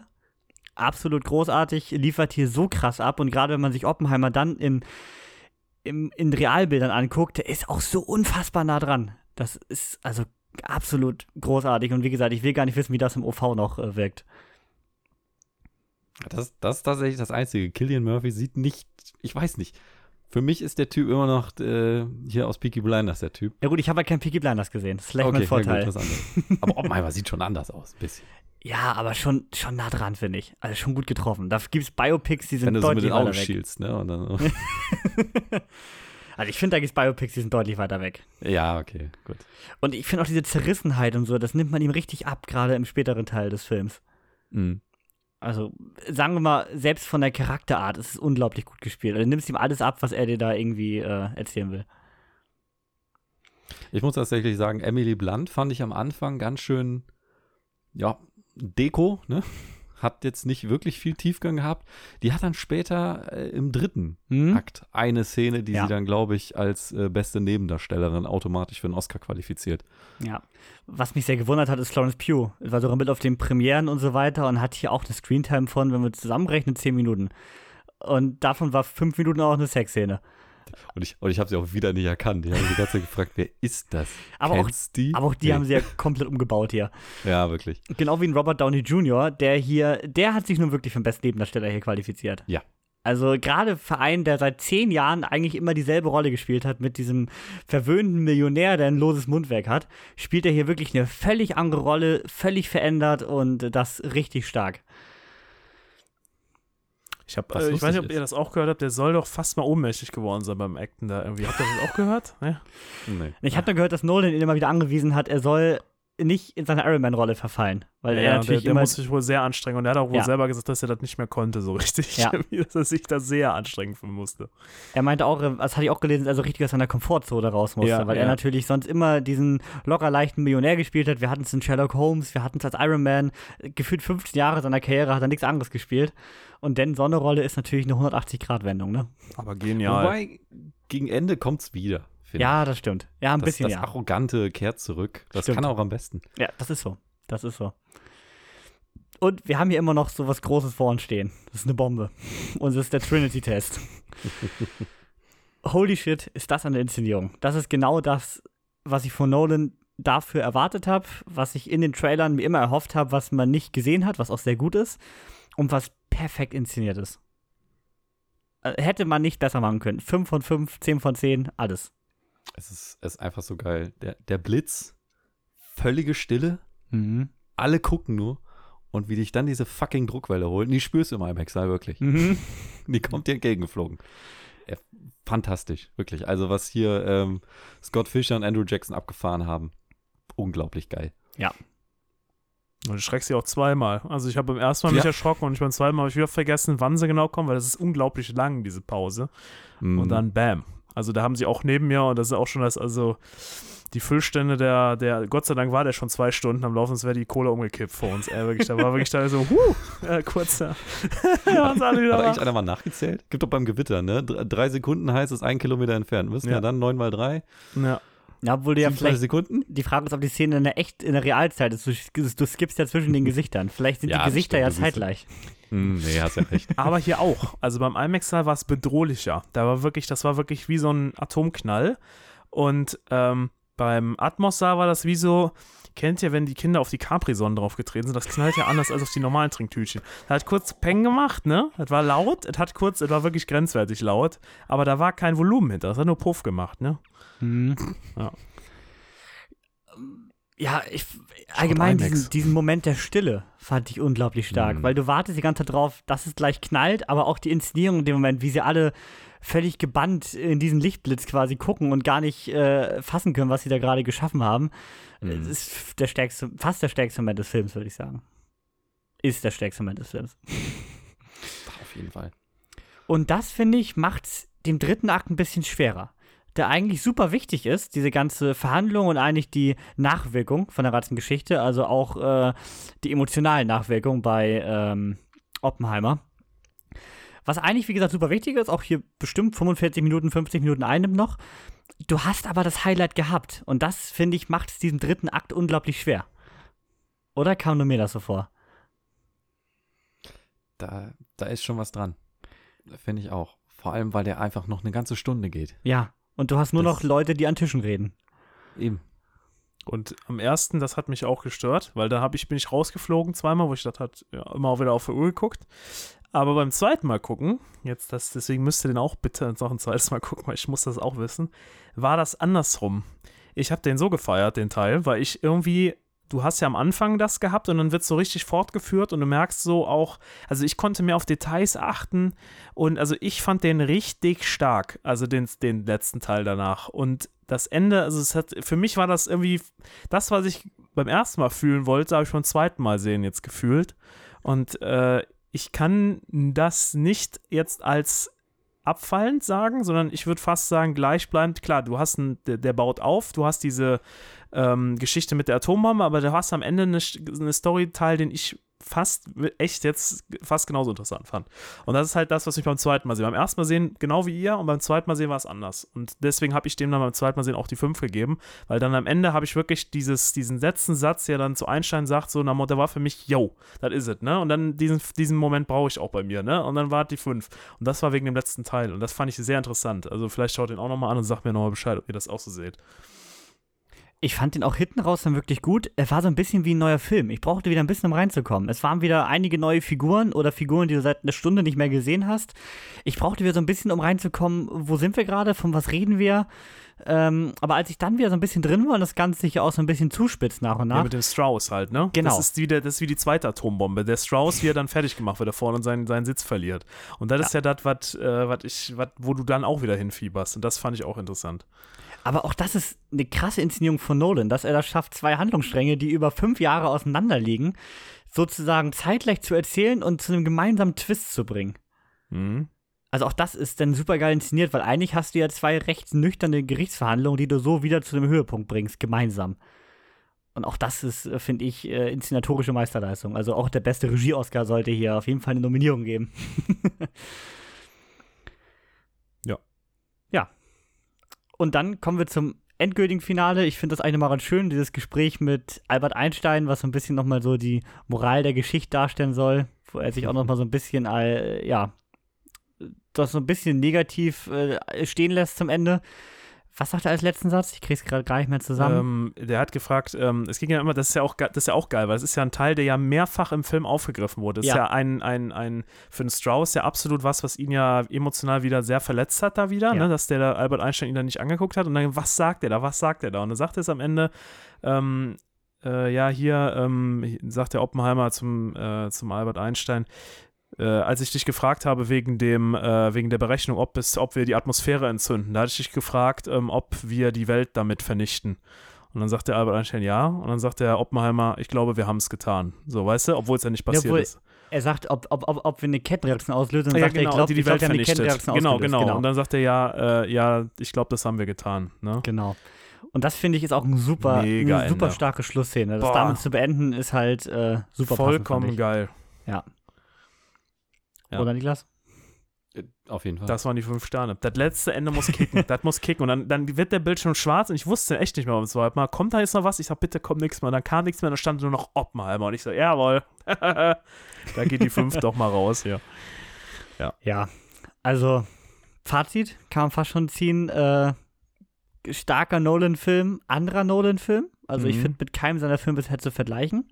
Biopic in der Form hatte er ja auch noch nicht. Am ehesten vielleicht Dunkirk. Kann man so am ehesten vergleichen, weil das auch in drei Zeitlinien erzählt. Auch ein Film über Krieg ist ohne Krieg, was wir auch hier eigentlich haben. Ähm, das sind drei Zeitlinien und auch, ach ja, das Ganze lebt von der, Insze von der Inszenierung. Deswegen würde ich den fast als äh, erstes Gegenstück von Nolan nehmen. Ja. Aber so ein reines Person-Biopic hatte, also von einer äh, Person hatte er tatsächlich in der Form noch nicht. Aber ich würde sagen, absolut geglückt. Aber Und- gefährlich im Heimkino. Ja, das glaube ich auch. So Streaming abends, komm, ich zieh mir mal einen guten Film rein. Ich bin eh schon müde, hab eh so keinen Bock da drauf. Äh, vergiss es. Lass es sein. Das Allgemein, wird- wird egal nicht wie interessant du den Film findest, guck ihn nicht müde. Nee, Ich glaube, das, der das, die kann Leute dich werden nur am Handy hängen, das sage ich jetzt schon. Also äh, bei Ja. Ting im, im Kino, jetzt im, im IMAX äh, sieht man ja nicht so die Leute, weil man sitzt ja anders. Aber hier im, im, im Kinopolis hier habe ich schon gesehen, dass ab nach der Atombombe diverse Leute am Handy hingen. Äh, weil denen einfach das auf den Sack ging. Dann fingen die an zu labern am Ende und ja, das ist einfach die Leute, die es dann nicht geschafft haben, ne? Ja, da hast du natürlich im IMAX eher die Leute, die wirklich Fans sind, ne? Ja, Und ja. auch wissen, was sie bezahlt Du haben. siehst es auch nicht, weil, weil du halt anders sitzt. Weil da ist viel mehr Raum, viel mehr Platz, viel mehr Trennwände. Bei dem anderen, da hast du das wirklich gesehen. Aber das ist halt so, mein Gott, kann sich jeder abholen, ne? Ja, und wie gesagt, du weißt doch, was du bezahlt hast. Ja, Das ist ja wirklich so ein Punkt, wo Ja. der echte, also bei 23 Euro spielt nicht mit dem Handy. ne. Und ich fand auch die drei Stunden weg nie überlang. Also mich hat er die ganze Zeit irgendwie mitgenommen. Ich hatte nie das Gefühl, oh, jetzt läuft er aber schon ganz schön lang. Nie. Hm, das nie würde ich nicht sagen. Ich hatte es am Anfang kurz und äh, so am, im Endteil nach Manhattan-Programm hatte ich es ähm, schon ein bisschen und dann, das war schon, wo ich gesagt habe, boah, aber ähm, das, wenn du den Gesamtzusammenhang siehst, gar kein Problem. Also, Ja. Ja. Er braucht halt alles, was er erzählt. Ja. Am Ende. Nix ist wirklich komplett überflüssig und man sagt, das hättest du streichen können. ja. Oder sagst du jetzt bei irgendwas, das hätte man für den Film Ja, nicht diese, gebraucht? ob man da jetzt am Anfang jeden äh, Physiker da in seinem Detailgrad, ich meine, klar, man führt sie so ein bisschen ein, aber so ein paar Charaktere hätte man auch einfach weglassen können. Also man hätte wirklich manche, manche Typen hätte man nicht zeigen müssen, wie sie da noch hinkommen und das und das. Also, wenn du willst, hättest du da schon was streichen können. ja, Aber ich finde es jetzt nicht schlimm, dass er es drin gelassen hat, weil das ist ja auch alles Flair. Das ist ja auch alles eine Entstehungsgeschichte und äh, es hilft den Charakterbau von Oppenheimer und dem ganzen Film. Deswegen sage ich nicht, dass es zu, also, aber man hätte was streichen können. Und er baut halt aber, finde ich, immer mehr Atmosphäre auf. Also er hat Mhm. jetzt keine Szenen, die Längen sind und Ja, ja, Atmosphäre klar. killen, sondern er baut immer weiter auf. Und allein das äh, sind denn die Szenen auch wert, sage ich mal Mhm. so. Ja. Also, Fazit, Niklas. Grandioser Film. Will nochmal sehen. Hast du jetzt ein Rating im Kopf nach unserem Gespräch? Nee, muss ich nochmal gucken. Ah, okay, Muss ich noch mal gucken. okay. Sicher. Markus. Gibt's dann. Markus. Aber, aber ich denke viereinhalb oder fünf, auf jeden Fall eins von den beiden. mhm. Markus? Ähm, absolutes Meisterwerk. Äh, richtiger Film, richtiger Kinofilm. Äh, gigantisch und äh, einfach nur ein, ein Erlebnis für, ähm, für den Kopf und auch für die Sinne. Fünf Sterne. Ja, gut zusammengefasst. Also bei mir tatsächlich auch ein Film, wo man richtig merkt, Nolans Liebe fürs Kino. Es ist ein Film, der ist fürs Kino gemacht. Allein auch, wie gesagt, dass es die Möglichkeit gibt, den im analogen 70 mm zu gucken. Das ist alles so Sachen, da merkst du, Nolan und Tarantino, die lieben das Ganze einfach, ne? Die, die leben das, die lieben das. Ja, und ich kann auch nur sagen, es äh, bleibt dabei, dass Nolan keinen äh, schlechten Film in seiner Filmografie hat. Fünf gebe ich ihm tatsächlich nicht. Dafür, äh, es liegt aber nicht daran, was er gemacht hat, weil mehr kannst du aus der Story nicht rausholen. Er hat das Maximum rausgeholt, was geht. Sehe mich bei viereinhalb bis vier, wo ich nochmal drüber nachdenken. Gerade wenn ich im Vergleich dazu seinen anderen Film sehe. Aber äh, das Maximum rausgeholt, was du aus dieser Oppenheim Oppenheimer-Geschichte rausholen kannst. Was eigentlich eine super trockene Physikergeschichte ist, ist hier mit einem treibenden Sound äh, wie ein Tenet produziert, der äh, deutlich optisch beeindruckender wäre, sollte man meinen. Also absolute Empfehlung und guck den im größtmöglichen Kinosaal und nicht im kleinen Dorfkino. Ich bin Nee. immer Fan von kleinen Kinos, aber nicht bei Oppenheimer. Wirklich nicht. Lohnt sich, kann ich, kann Ja. ich sagen, lohnt sich. Unbedingt, wirklich. Und ich sehe den auch jetzt mal im Vorhinein, ohne natürlich zu gucken, was noch in Konkurrenz da ist, als Riesen-Oscar-Favoriten. Es ist ein Oscar-Liebling, weil Biopic, es geht um eine wahre Geschichte. Du hast ein paar krasse Darstellerleistungen, du hast Christopher Nolan, eine krasse Inszenierung. Also sieben, acht Nominierungen wird das Ding locker kriegen, gehe ich von aus. Ja. Ja, und damit füllen wir jetzt mal die Getränke auf, nach hier 50 Minuten fast schon bei Oppenheimer, denn äh, wir haben ja noch Barbenheimer Teil 2 hier in der Pipeline und zwar das absolute Gegenstück. Wir gehen in die pinke Welt von Barbie. Aber bis gleich.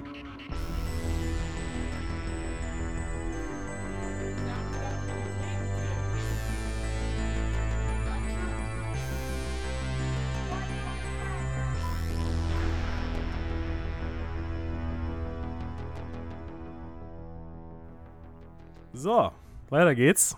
Mit Verstärkung. Denn Melanie ist da. Hallo Melanie. Hallo. Jetzt geht's weiter. Wir haben ja gerade düstere, epische Dimensionen besprochen. Und jetzt wird's bunt. Was heißt bunt? Eigentlich eher wird's pink. Und äh, auch politisch. Ah, ich weiß es nicht. Lassen wir das mal erstmal vorweg. Kevin, was haben wir denn jetzt für einen Film? Jetzt sprechen wir über Barbie. Äh, viele Kinos zeigen ja sogar als Double Feature mit Oppenheimer. Nee, jetzt ehrlich. Also die ziehen das Barbenheimer wirklich durch und zwar eigentlich mal in der Reihenfolge Oppenheimer zuerst und dann Barbie. Ich glaube, andersrum wäre das auch wirklich äh, hart. ähm, Stelle ich mir schwer vor. Also hätte ich überlegt, nach der Stimmung, die ich nach Oppenheimer eben hatte, Barbie anzugucken, interessant. Aber wir haben ihn äh, solo gesehen in der pinken Vorpremiere äh, mit einem Tütata und Tamtamtam. Worum geht's? Es geht ähm, natürlich um Barbie und Ken. Wir befinden uns im Barbieland und hier scheint natürlich alles perfekt. Jeder Tag läuft wieder vorherige Probleme und Veränderungen sind hier ein Fremdwort. Bis jetzt. Denn als die stereotypische Barbie plötzlich Gedanken an den Tod hat, beginnen die Selbstzweifel. Sie geht zur seltsamen Barbie und die seltsame Barbie rät ihr nun, in die echte Welt zu reisen und die Person zu finden, welche mit ihr spielt. Denn die scheint ihre Emotionen und Gefühle auf sie zu übertragen. Ken begleitet sie dabei, wenn auch, ähm, naja, nicht ganz auf Barbies Einladung, sondern eher als blinder Passagier auf der Rückbank. Eigentlich hat er seine Rollerblades dabei und so können die beiden äh, recht schnell in die echte Welt kommen. Hier ist allerdings fast nichts, wie die beiden das erwartet haben. Denn äh, Barbie wurde eigentlich erzählt, dass durch ihre Existenz alle Mädchen emanzipiert und wichtig wären und naja, nun stellt leider Ken fest, die Welt ist doch eher für ihn geschaffen, die er da entdeckt hat. Das Ganze ist von Greta Gerwig inszeniert, das, wo man vor ein paar Jahren gedacht hätte, das wäre das allerletzte, dass äh, Greta Gerwig einen Barbie-Film inszeniert. Aber sie tut es hier wie erwartet auf ihre Weise. Sie macht hier einen sehr äh, emanzipierten und feministischen Film draus. Äh, die, sie ist ja eher so der Oscar-Favorit, hat auch vorher beste Regie für Lady Bird und so weiter Nominierungen bekommen. Mal gucken, wie das Ganze mit Barbie aussieht. Drehbuch ist ja auch verantwortlich für, zusammen mit ihrem äh, Freund Noah Baumbach. Äh, auch er kein unbeschriebenes Blatt, hat ja mit Marriott Story schon äh, zwei Oscar-Nominierungen eingeheimst. Also von daher, da steht schon viel Oscar-Power hinter der Kamera. Vor der Kamera wurde auch nicht gespart. Da haben wir Margaret Robbie als Barbie, da haben wir Ryan Gosling als Ken. Da haben wir Michael Sarah, der äh, plötzlich wieder in einer großen Produktion auftaucht, als Alan. Wir haben hier noch einen Will Ferrell als Mattel-CEO, der hier eine sehr ähnliche Rolle zum Lego-Movie übernimmt, wo er ja auch den Präsidenten und Lord Business spielt. Ja, und Helen Mirren tritt hier als Erzählerin im Hintergrund auf. Und auch äh, bei den Barbies und Kens, die ja nun mal sehr vielzählig vorhanden sind, haben wir noch einige Stars dabei. Also bei den Barbies unter anderem äh, Kate McKinnon, äh, Issa Rae, Emma McKay oder auch Dua Lipa haben wir hier dabei. Und äh, auf der Seite der Kens haben wir als Hauptwidersacher von äh, Ryan Gosling Simo Liu, das ist äh, Shang-Chi. Oder wir haben auch einen Kingsley Benadir, wir haben Scott Evans oder auch John Cena am Start. Und ja, Teil 2 von Barbenheimer, Melanie. Äh, wir haben ja eben schon ein bisschen gesprochen, wie das Ganze hier gehypt und vermarktet wird. Äh, wie ist das denn bei dir jetzt im Vorhinein angekommen? Ich habe ein paar Trailer gesehen und war natürlich aber auch sonderlich hyped, weil es kommt ein Barbie-Film, hallo. Man Mhm. kennt schon die alten Barbie-Filme, ne, die Zeichentrickdinger noch und so. Man hat schon sehr viel äh, Erfahrung mit Barbie gesammelt in seiner Kindheit, zumindest ich. Und äh, war dann natürlich entsprechend hyped drauf. War, ich war aber auch gespannt darauf, wie das jetzt umgesetzt wird, weil vorstellen konnte ich mir diese Kombi erstmal nicht Hm. mit Greta Garwig und dann kommt ein Barbie-Film. Und dann war der ja auch noch so schrill pink angekündigt und so. Und ich war mir nicht sicher, was genau mich da jetzt erwartet. Das ist so. Ja, diese ganzen Barbie-Anspielungen, da hast du natürlich so einen kleinen äh, Nostalgievorteil. Das hatte ich dann eher beim Lego-Movie. Hier war es natürlich so, klar, äh, Niklas vielleicht noch mit einer Schwester oder so, aber man hatte natürlich so gar keinen Bezug irgendwie jetzt zu irgendwelchen Autos, Klamotten oder verschiedenen Barbie-Varianten. Also die Rollerblades lagen bei mir auch zu Hause für Ken, vor allen Dingen nicht für Barbie selbst, aber für Ken hatte ich auch die Rollerblades tatsächlich. Ja, wie gesagt, wir haben jetzt den Cast hinter der Kamera. Das Ganze war ja auch ein unglaublich schwieriger, äh, schwieriger Weg, diesen Film zu inszenieren. Seit 2009 wollten verschiedenste Studios mit Mattel diesen Film produzieren, aber so richtig funktioniert hat das immer nicht. Man hatte verschiedenste Cast-Ideen.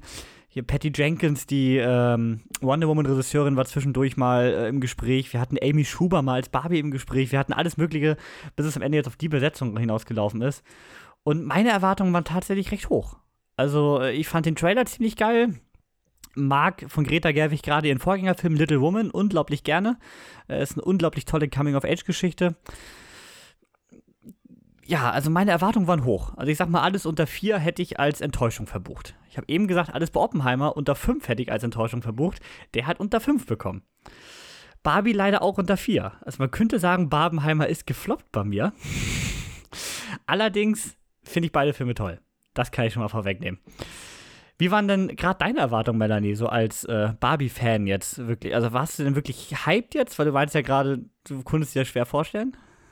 Ich war schon hyped drauf, äh, ja. Ich habe da auch richtig Lust drauf, so diese ganzen alten Anspielungen und so zu sehen, auch die Klamotten zu sehen. Ne? Barbies Traumvilla war natürlich auch mit dabei, das Auto. Da gab es ganz viele Sachen, wo ich mich echt äh, sehr drüber gefreut habe, wo ich es aber auch erwartet habe, dass ich diese Dinger sehen darf. Und ich habe auch wirklich eine äh, stereotypische Barbie erwartet. Darauf habe ich auch gehofft. Ähm, ich habe aber auch drauf gehofft, dass sie diese äh, ganze äh, bunte Welt irgendwie auch drin haben, also auch die unterschiedlichen Barbies, die unterschiedlichen Kens, die unterschiedlichen Charaktere drin haben, die ja einfach im Markt auch so vertreten sind. Ähm, und ich hatte auch tatsächlich eigentlich sogar gehofft, dass er fünf Sterne wird. Das ist es ja bei mir auch nicht geworden. Das wird er auch nicht werden. Dafür stören mich ein paar Sachen zu stark. Okay. Aber äh, so an sich würde ich jetzt trotzdem nicht sagen, dass es eine Enttäuschung war. Wie sah das bei euch aus, Marus und Niklas?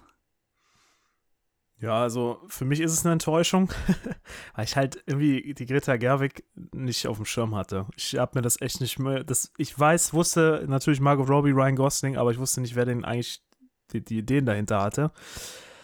Ja, und das ist bei mir halt schief gegangen, weil ich halt was anderes erwartet habe. Ich habe halt, sag mal gleich noch was zu, aber ja, ähm, hab, bin zwischendurch mehrfach rausgeflogen. Ja, ist, ist nicht mein Film. Aber nicht, nicht grauenhaft, muss ich nochmal kurz sagen. Immerhin. Ja, also mir war schon klar, dass das jetzt nicht nur die blöde Komödie wird, die da angeteased wurde und dass das Pink auch nur einen Teil spielen wird. Deswegen, ich habe, wie du schon sagst, auch keinerlei Beziehung für Barbie. Ich, ich habe mich darauf gefreut, äh, Margaret Robbie und Ryan Gosling zu sehen und dass da noch ein paar andere aufgetreten sind. Waren dann nette Gimmicks und sonst, ja, ist halt Filme über Barbies. Ist jetzt, ich bin jetzt nicht unbedingt die Zielgruppe vielleicht. Mag natürlich sein, das stimmt. Man muss natürlich sagen, ihr habt ihn auch in einer denk denkbar schwierigsten Situation gesehen. Ne? Wahrscheinlich mit einem recht mittelmäßig motivierten Sneak-Publikum und recht unvorbereitet, weil ihr habt ihn auch einfach gesneakt. Das stimmt. Das, das schadet tatsächlich, weil Mhm. wir haben mit Gott weiß was für einem Schrott gerechnet. Und dann kommt auf einmal dieses pinke Herz vom Warner-Logo. Und wir dachten nur, echt jetzt? Mhm. Wollten wir doch morgen gucken. Ich war emotional auf morgen vorbereitet. Ja. Naja. Vielleicht hat das auch noch einen halben Stern gekostet. Kann sein. Das kann natürlich sein. Ich meine, bei uns, äh, ich habe ihn in der Pink Preview gesehen, wo alle in Pink gekommen sind. Es hat wirklich ausnahmslos jeder durchgezogen. Es gab Sekt vorweg, es gab Naschi-Tüten im Barbie-Design. Also es wurde da richtig aufgefahren. Es waren zwei ausverkaufte Seele. Die Stimmung im Foyer war, äh, ich würde es mal nett formuliert, großartig nennen. Da war eine Jungsgruppe mit sieben, acht Jungs, die alle mit pinken Anzug wirklich gekommen sind und die sahen aus nicht wie wir, wir bestellen mal sieben Stück, sondern die sind alle aus dem Maß geschneidert. Also da wurde, da wurde richtig äh, vorbereitet. Mit ähnlichen Frisuren und wie gesagt, alle, also da haben Leute aufgefahren, das ist der Wahnsinn. Also wirklich, äh, da war natürlich der Hype nochmal was ganz anderes, wie das äh, im Saal rüberkam. Außer bei der Person, die neben mir saß, äh, das war irgend so ein Mädel, ich hätte ihn mal so auf 17 geschätzt vielleicht. Die hat den ganzen Film ausnahmslos ohne Pause ihr Handy in der Hand gehabt, hat bei WhatsApp geschrieben, sich bei TikTok äh, ungefähr 20.000 Sachen angeguckt, hat sich Instagram Reels angeguckt, zwischendurch noch eine Insta-Story gepostet von irgendeiner Szene des Films. Äh, also die war äh, sehr aktiv, nur nicht beim Film gucken. Am Ende hat sie aber fast geheult beim äh, End, bei der Endszene. Also emotional war sie schon invested, aber das ist so genau, wie ich mir so das TikTok-Publikum vorstelle. Nichts gesehen, aber die drei- 30 Sekunden reichen. Und immer, wenn mal irgendwo das Publikum lauter gelacht hat oder irgendwelche Reactions kamen, dann hat sie kurz hochgeguckt. Und man könnte gerade was verpassen. Ja, das nächste Meme, ne? Ja, es ist so. Also sehr spannendes äh, Kinoerlebnis in der Hinsicht. In mehrerlei Hinsicht. Melanie hat da aber noch größer aufgefahren. Ich habe äh, den Film gemeinsam mit Jenny in der Ladies Night gesehen, bei uns hier im Kino, auch ausverkaufter Saal, aber alles natürlich nur Mädels. Das heißt, wir hatten keinen einzigen Mann dabei, außer ein. Der wurde aber eingeladen. Der durfte dann erstmal strippen eine Runde. Den hatten wir tatsächlich auch da, rei- rein für die Ladies, die da im Saal saßen. Ich muss sagen, äh, am Anfang war es ganz nett, am Ende war es fremdschämend, aber gut. Das, da bin für, also ich habe gemerkt, die Stimmung war gut, die Mädels hatten Spaß. Äh, ich war da irgendwann raus. Ich habe gedacht, jetzt muss ich auch nicht mehr hingucken. Aber ans ansonsten muss ich sagen, es hat sich, glaube ich, für den Film echt gelohnt, den rein mit Frauen wirklich auch zu gucken.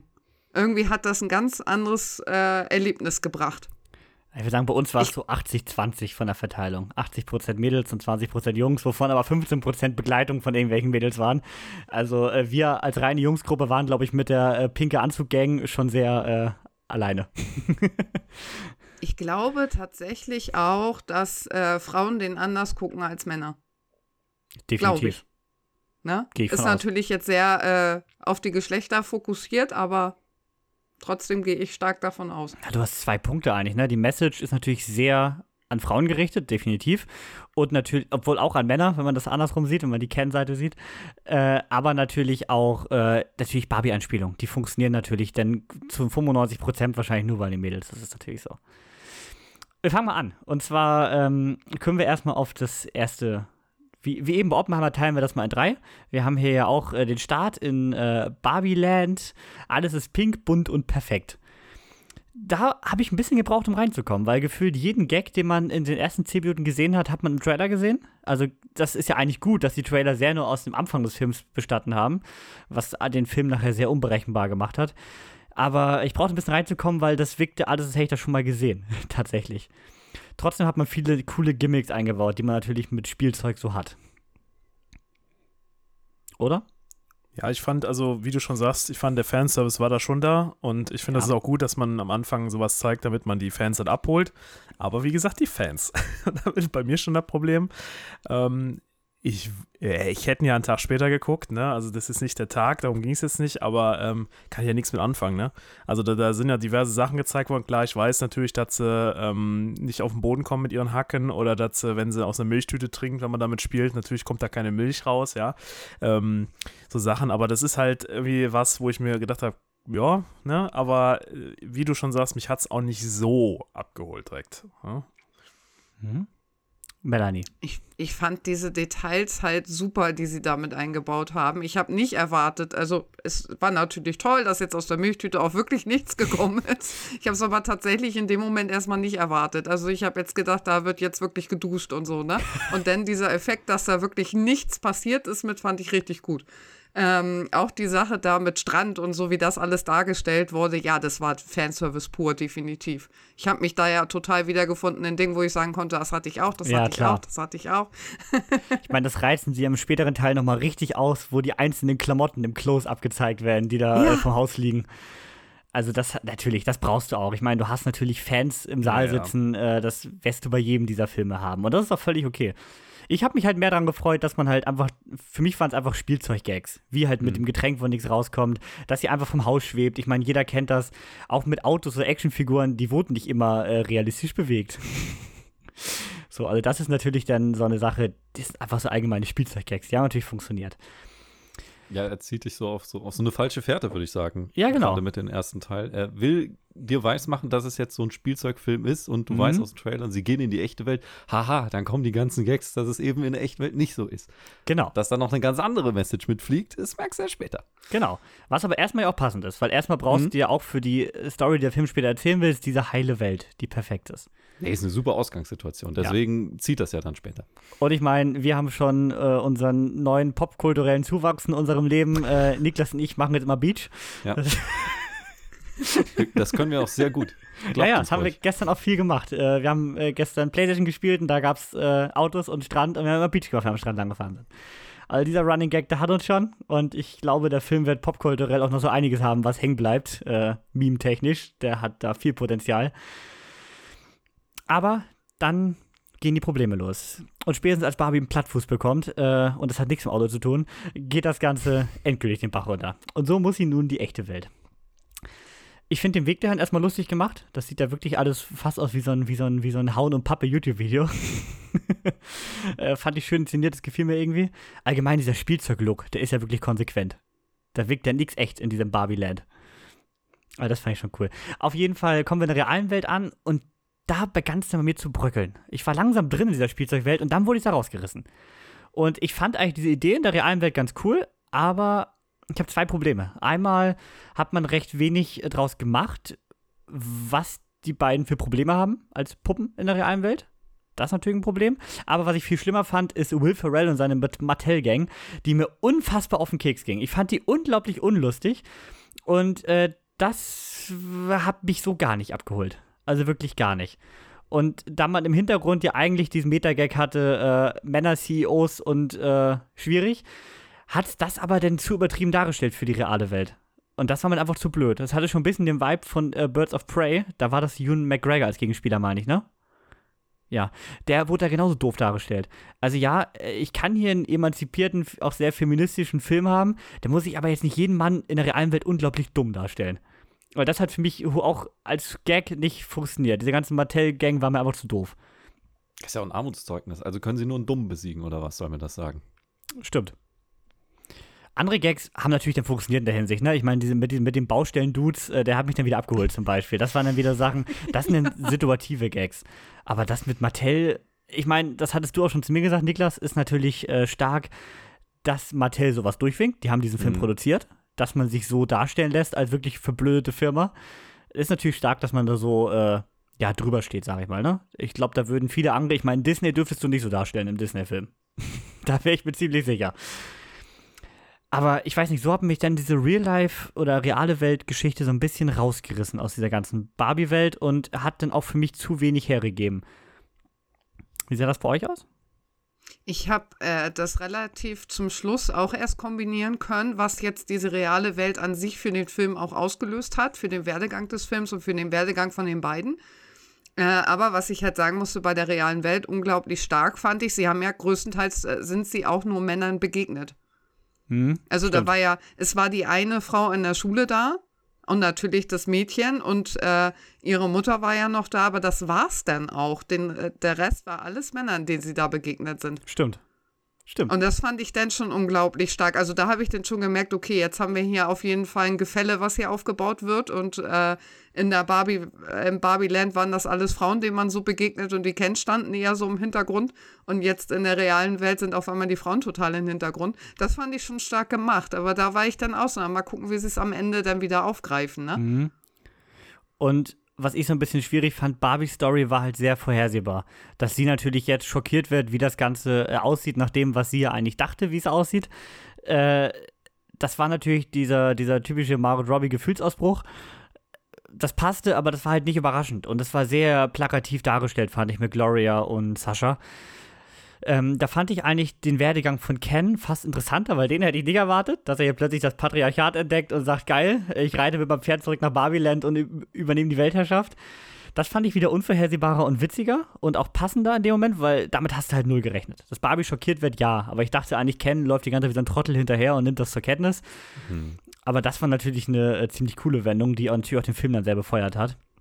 Aber auch die ging natürlich sehr schnell. Also man hätte da auch irgendwie äh, ein bisschen mehr draus machen können in dem Moment.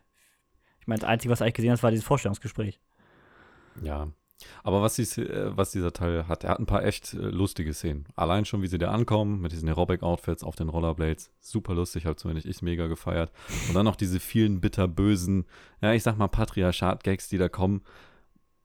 Also lachen musste ich trotzdem. Ich weiß natürlich, dass das nicht geil ist, aber wenn er, der, wenn er da vor diesem einen CEO in der Bank steht und sich bewerben will und der ihm sagt, ja, und was machen wir jetzt? Also haben hier die Frauen doch die Macht. Nee, nee, wir verstecken es nur besser. es ist schon irgendwie, ja, da musst du grinsen. Das ist so. Und es stimmt ja auch oft noch in Unternehmen. Das ist ja nun Ja, mal so. ja. Das äh, ist ja nun keine Überraschung. Ist ja, also vieles in dem Film ist nicht zu weit hergeholt. Jedenfalls zu diesem Zeitpunkt noch nicht. Nee. Da kommen wir dann später nochmal zu. Auf jeden Fall haben wir da, oder hat Markus noch was zu dem äh, realen Weltteil des Films? Ja, kann ich mich nur anschließen. Möchte auch nochmal sagen, dass ich ähm, da mehr Realismus erwartet hätte. Und Ja. ich meine, klar, es ist halt Barbie, jo, ne, wir haben da vorher, kommt aus einer krassen Realität, ja, das ist, da ist ja auch nichts äh, normal. Aber wenn sie dann in die normale Welt kommt, also ich, mich hat das alles nicht, also wie ihr das schon gesagt habt, die CEOs fand ich vollkommen drüber. Diese, der kommt ja in seine, ich weiß nicht, was das für eine, wo der Ken da reinkommt. Ist das so eine Irgendeine Bank hätte ich irgendeine gesagt. Bank so, oder ne? was, Ja. ne? Wie er da konfrontiert wird mit allem, dass dann auf einmal da oben der Werbefilm für alle Männer läuft und dann er dieses Gespräch führt und so. Das hat mich jedes Mal eher rausgerissen. Klar, sie müssen Tempo machen in der Szene, da geht es nur darum, dass man zeigt, wie haben die auf einmal ihre, ihre Änderungen in ihren Gedanken, wie ist das passiert, ja. Der braucht jetzt einen Input, der kennen, der braucht jetzt Brainstorming, aber das fand ich halt, das fand ich halt so unrealistisch und vielleicht ich, bin ich da falsch rangegangen, aber das hat mich halt nicht begeistert. Ich fand die Gags auch teilweise lustig, ähm, aber auch immer nur unter dem Hintergrund, dass da auch wirklich das für mich halt überhaupt nicht da reingepasst hat irgendwie. Ja, Problem ist halt, in Barbie World kann alles übertrieben sein. Ja. Oder Barbie Land. Aber in der realen Welt hätte ich halt auch erwartet, dass die einfach mit der realen Welt konfrontiert Also werden. top Und da mit dem, dass sie nichts bezahlen können, ne? Top, Genau. dass sie da reinkommen und alle sagen, was sind das denn für Genau. Spinner, weißt du, weil das ist ja so, ne? Oder so Sachen halt, das fand ich so gut, aber dann diese Charaktere und dann teilweise so Sachen, das hat mich halt, das hat mich halt irgendwie gesagt, nee, das, das fühle ich nicht, ne? Nee, dann hättest du diese männerdominierte Welt einfach, damit es auch vielleicht schockierender wäre in dem Moment, Ja. anders darstellen können als mit einer verblödeten Mattel-CEO-Gang. Ja, aber weil da die hast ist du ja keine Zeit Auslöser. für. Du hast keine Zeit Nein. zu zeigen, dass die Männer oder dass, dass, dass die, die, die Herrschaft, jetzt muss ich mal irgendwie formulieren, dass die, dass die Männer irgendwie so subtiler ja wirken. Das wirkt ja alles in der Wahrheit subtiler. Die musstest das in der Zeit, die du hattest, direkter darstellen. Ja, das verstehe ich schon, was du damit sagen will, aber das ist trotzdem ja nicht so, ne? Und das, das, irgendwie hat das für mich nicht gepasst. Aber, Aber genau dann ist es doch viel einfacher, hättest du so einen, ich nenne es mal realen Vorstand, die so richtig pissig wären, wer ist die dann raus? Ja, aber da musst weißt du? Zeit für dich für nehmen. Da musst du Zeit für Ja. nehmen, dass man das, weißt du, weil das macht ja keiner direkt in, in your face. Das ist ja alles dieses Unterschwellige, weißt du? Und Ja. das ist, glaube ich, das hätte nicht gepasst. Deswegen verstehe ich, dass sie es so gemacht haben. Ja, Aber andererseits war es auch dann für mich zu, zu, die, zu falsch. Also, Ich glaube tatsächlich, wenn man jetzt die reale Welt so krass gemacht hätte, also so realistisch krass gemacht hätte, dass der, äh, dass dieser Impact der Wendung mit Ken nicht mehr funktioniert hätte. Weil der dann nicht mehr so eine Wendung gewesen wäre. Mhm. Ja, der, der muss glaube ich, weil man das dann schon alles vorher gesehen Ja. hat. Ja, ja. Es, äh, es hätte meiner Meinung nach auch nicht zum Rest des, Stil, äh, des Films gepasst, weil eben Das du hast stimmt. die überzogene Barbie-Welt Ja. und dann zeigst du halt das überzogenste reale Pendant dazu, das ist fucking Venice Beach. Das Mhm. ist schon eine Karikatur für sich. Man hat es hier jetzt halt noch ein bisschen überspitzt. Mhm. Finde ich okay, weil Mhm. du willst, der Film übertreibt, das sagt er dir direkt im Trailer. Das Mhm. ist so. Ja, das ist so. Dann kommen wir aber zum äh, vielleicht stärksten Teil des Films, weil am unerwartetsten, finde ich tatsächlich. Und das ist der Moment, wo Barbie zurück nach Barbieland kommt, hat hier Gloria und Sascha, die sie vorher kennengelernt hat. Vielleicht nochmal kurz zu dem, mal, bevor wir da jetzt einsteigen in der realen Welt. Äh, auch die äh, können wir, könnte ich an denselben Punkt einordnen. Ein bisschen zu plakativ, ging alles ein bisschen zu schnell. Aber sonst hätte man wahrscheinlich auch in 180 Minuten Oppenheimer gehabt. Und das hätte bei Barbie auch einfach nicht funktioniert, weil dann nutzt sich dieser Stil von Barbie auch, glaube ich, zu sehr ab auf Dauer. Mm, In dem Fall nimmt man die beiden mit zurück und die beiden stellen fest, scheiße, das ist ja hier alles nicht mehr wie vorher. Wir sind jetzt äh, im Kendom Land und äh, Ken hat seine äh, Masa Casa äh, Mega Hütte da errichtet. Ich kriege das gerade nicht mehr zusammen, leider. Äh, jedenfalls hat er Barbies Haus äh, mal kurz erobert, hat da sein Männerparadies geschaffen und jetzt ist nicht mehr jeden Abend Girls Night. Jetzt ist Männerabend. Und das ist auch der Moment, wo Ryan Gosling richtig groß aufspielt. Und wo ich mir auch wünsche, da soll die Academy, Academy über den scheiß Schatten springen und nicht nur Dramen äh, nominieren. Gibt dem Ryan Gosling hierfür eine Oscar-Nominierung. Das ist gefühlt die beste Performance, die er je irgendwo abgeliefert hat. Der hat hier so Bock auf diese Rolle. Und spätestens als wir, als wir zu einer gewissen Musical-Szene kommen, Oh ja. war ich endgültig hyped. also richtig stark inszeniert, finde ich. Und unerwartet, weil es auch in Trailern oder so nie angedeutet wurde. Und auch nochmal schön, wie unkritisch er dann aber auch, also er hat das gelesen. Er sieht so seinen Moment, wo die Männer jetzt endlich auch mal was sein können, weil sie sind ja nur Ken. Und äh, er liest etwas, was die Möglichkeit gibt und geht damit total unkritisch und naiv um und nimmt das einfach mal mit rüber und setzt das einfach mal Ja. um. Und die Barbies reagieren dann auf einmal so darauf, dass sie sagen, hey, ich muss ja nicht mehr nachdenken, ich muss ja einfach nur noch ein Bier ausschenken. Das ist ja super, dann ist das Leben ja gar nicht mehr so anstrengend. Die Reaktion fand ich auch so gut in dem Moment, weil nicht nur äh, die Kens damit unkritisch umgehen, sondern auch die Barbies, die dort sind, auf einmal total unkritisch damit umgehen. Ja, weil sie kennt es ja auch in dem Moment noch nicht anders. Die denken sich, ja, kann man ja mal machen. Aber ich finde auch die Idee mit den Pferden so unglaublich witzig. Also ich weiß nicht, warum man gerade auf Pferde gekommen ist, aber Ken ist ja so ein riesen Pferdefan in dem Moment geworden. Und da waren auch so viele Details. Ich meine, da hat er einfach eine Pferdelampe da stehen. Das ist Also das, wie gesagt, absolut geil äh, inszeniert. Absolut stark. Und auch wirklich, hat das, das hat dann wirklich im Gegensatz zur realen Welt für mich so einen Impact gehabt. Wo man wirklich dachte, hm, ich glaube, fast jeder, äh, jeder Mann hat sich einmal negativ in Ken wiedergesehen in dieser halben Stunde und dachte sich so, hm, hm, ja, doch, hm, ja, kommt hin manchmal. Äh, also, da passt alles zusammen. Und das ist so der Teil, äh, der funktioniert in diesem ganzen Film für mich am besten. Das sehe ich genauso, weil ich vor allem jetzt vorher so kritisch war. Da passt jetzt wieder, weil jetzt sind wir wieder in dieser Barbie-Welt, wo ja eh Genau. alles abgespaced sein darf. Und da hat mir nämlich das richtig gut reingepasst. Da hat mir nämlich auch dieses, also wie du, das Musical-Szene, da muss ich auch mal ganz kurz drauf eingehen. Genial. Er in schwarz, das ist doch das, was du meintest, ne? Wo Genau, die, ja, genau. Abs, da habe ich wirklich, da dachte ich mir, yo, das wollte ich sehen. Super witzig, super toll gemacht und das ist auch für mich die, der Highlight-Bereich. Also ich meine, I'm Just Ken ist auch schon in meiner Spotify-Playlist gelandet. In meiner auch. Ja, die Barbies finden das Ganze jetzt eher so mittelmäßig, diese ganze Aktion, und versuchen, also gerade unsere stereotypische Barbie versucht das Ganze wieder so ein bisschen äh, rumzubiegen. Dadurch äh, wendet sie sich wieder an die seltsame Barbie. Sag mal, hattest du eigentlich auch so eine, Melanie? Ja. Natürlich. Ich habe jetzt ungefähr acht Leute gefragt und jeder hat mir bestätigt, ja, er hat eine Also ich hab- Barbie gehabt, die er ich angemalt habe hat. sie Und, nie so schlecht behandelt, dass sie mit Spagat nur noch irgendwo sein kann, weil die Beine einfach nie mehr zurückgehen. Aber ich habe meine Barbies auch selbst angemalt und ich habe ihnen auch die Haare geschnitten. Ich habe immer gedacht, sie wachsen nach. Das ist nicht passiert, nie. Schade eigentlich. Aber Also ich gut. hab- Haben die Puppen, wo man rausziehen konnte. ja. Ja. also ich habe schon so oft jetzt gehört, dass die alle so eine Barbie hatten. Angemalt, mit Haaren geschnitten und irgendwie verbogen. Also auch so ein Insider, der anscheinend wirklich äh, sehr oft der Fall war. Ähm, auf jeden Fall versuchen die jetzt, äh, das Ganze irgendwie wieder gerade zu biegen. und äh, versuchen jetzt nach und nach die Barbies wieder davon zu überzeugen, dass das Ganze irgendwie Bullshit ist, was sie da gerade machen und dass sie sich ein bisschen leicht haben von Ken einwickeln lassen. Mm, und das Ganze mündet darin, dass man versucht, die Kens aneinander aufzuhetzen und äh, ja, die Schlacht um Mittelerde, äh, um Barbiland äh, findet dann am Strand statt. Ja. Beach. Beach, ja. Alle Kens haben dann zeitgleich Beach gemacht. Und das ist der mein wirklicher Highlight des Films, weil dieser Kampf, der hat so unglaublich viel Spaß gemacht, mit so vielen tollen Ideen. Und das ist auch der einzige Moment, wo mir diese ganze Will Ferrell Mattel Gang nicht auf den Sack ging, weil auch die wurden da wirklich gut eingebunden. Och, das Achter-Tandem ist auch geil. Stimmt. Immer schon dieser Weg wieder zurück, ne? Und dann kommt diese Mhm. Mattel-Crew, man fragt sich, ist das Fahrrad gleich wirklich so lang? Und ja, es ist ja, so lang. Es ist so lang. Obwohl das Auto von Barbie auch mega langsam war. Also so ist ja nicht, Stimmt. wenn es sich nicht gerade krass überschlagen hat. Wie fand ihr es denn? Ganzen äh, Strandbattle und das äh, Umerziehen der Barbies wieder? Also ich muss sagen, der Weg dorthin hat mir erklärt, warum die Mutter und die Tochter jetzt dabei sind. Das war vorher Ja. so ein bisschen so, okay, die haben jetzt so eine Verbindung, aber das war irgendwie noch nichts Halbes und nichts Ganzes. Und Ja. jetzt wäre es nur diese Verbindung gewesen, hätte ich gesagt, sie wären unnötig in dem Film gewesen.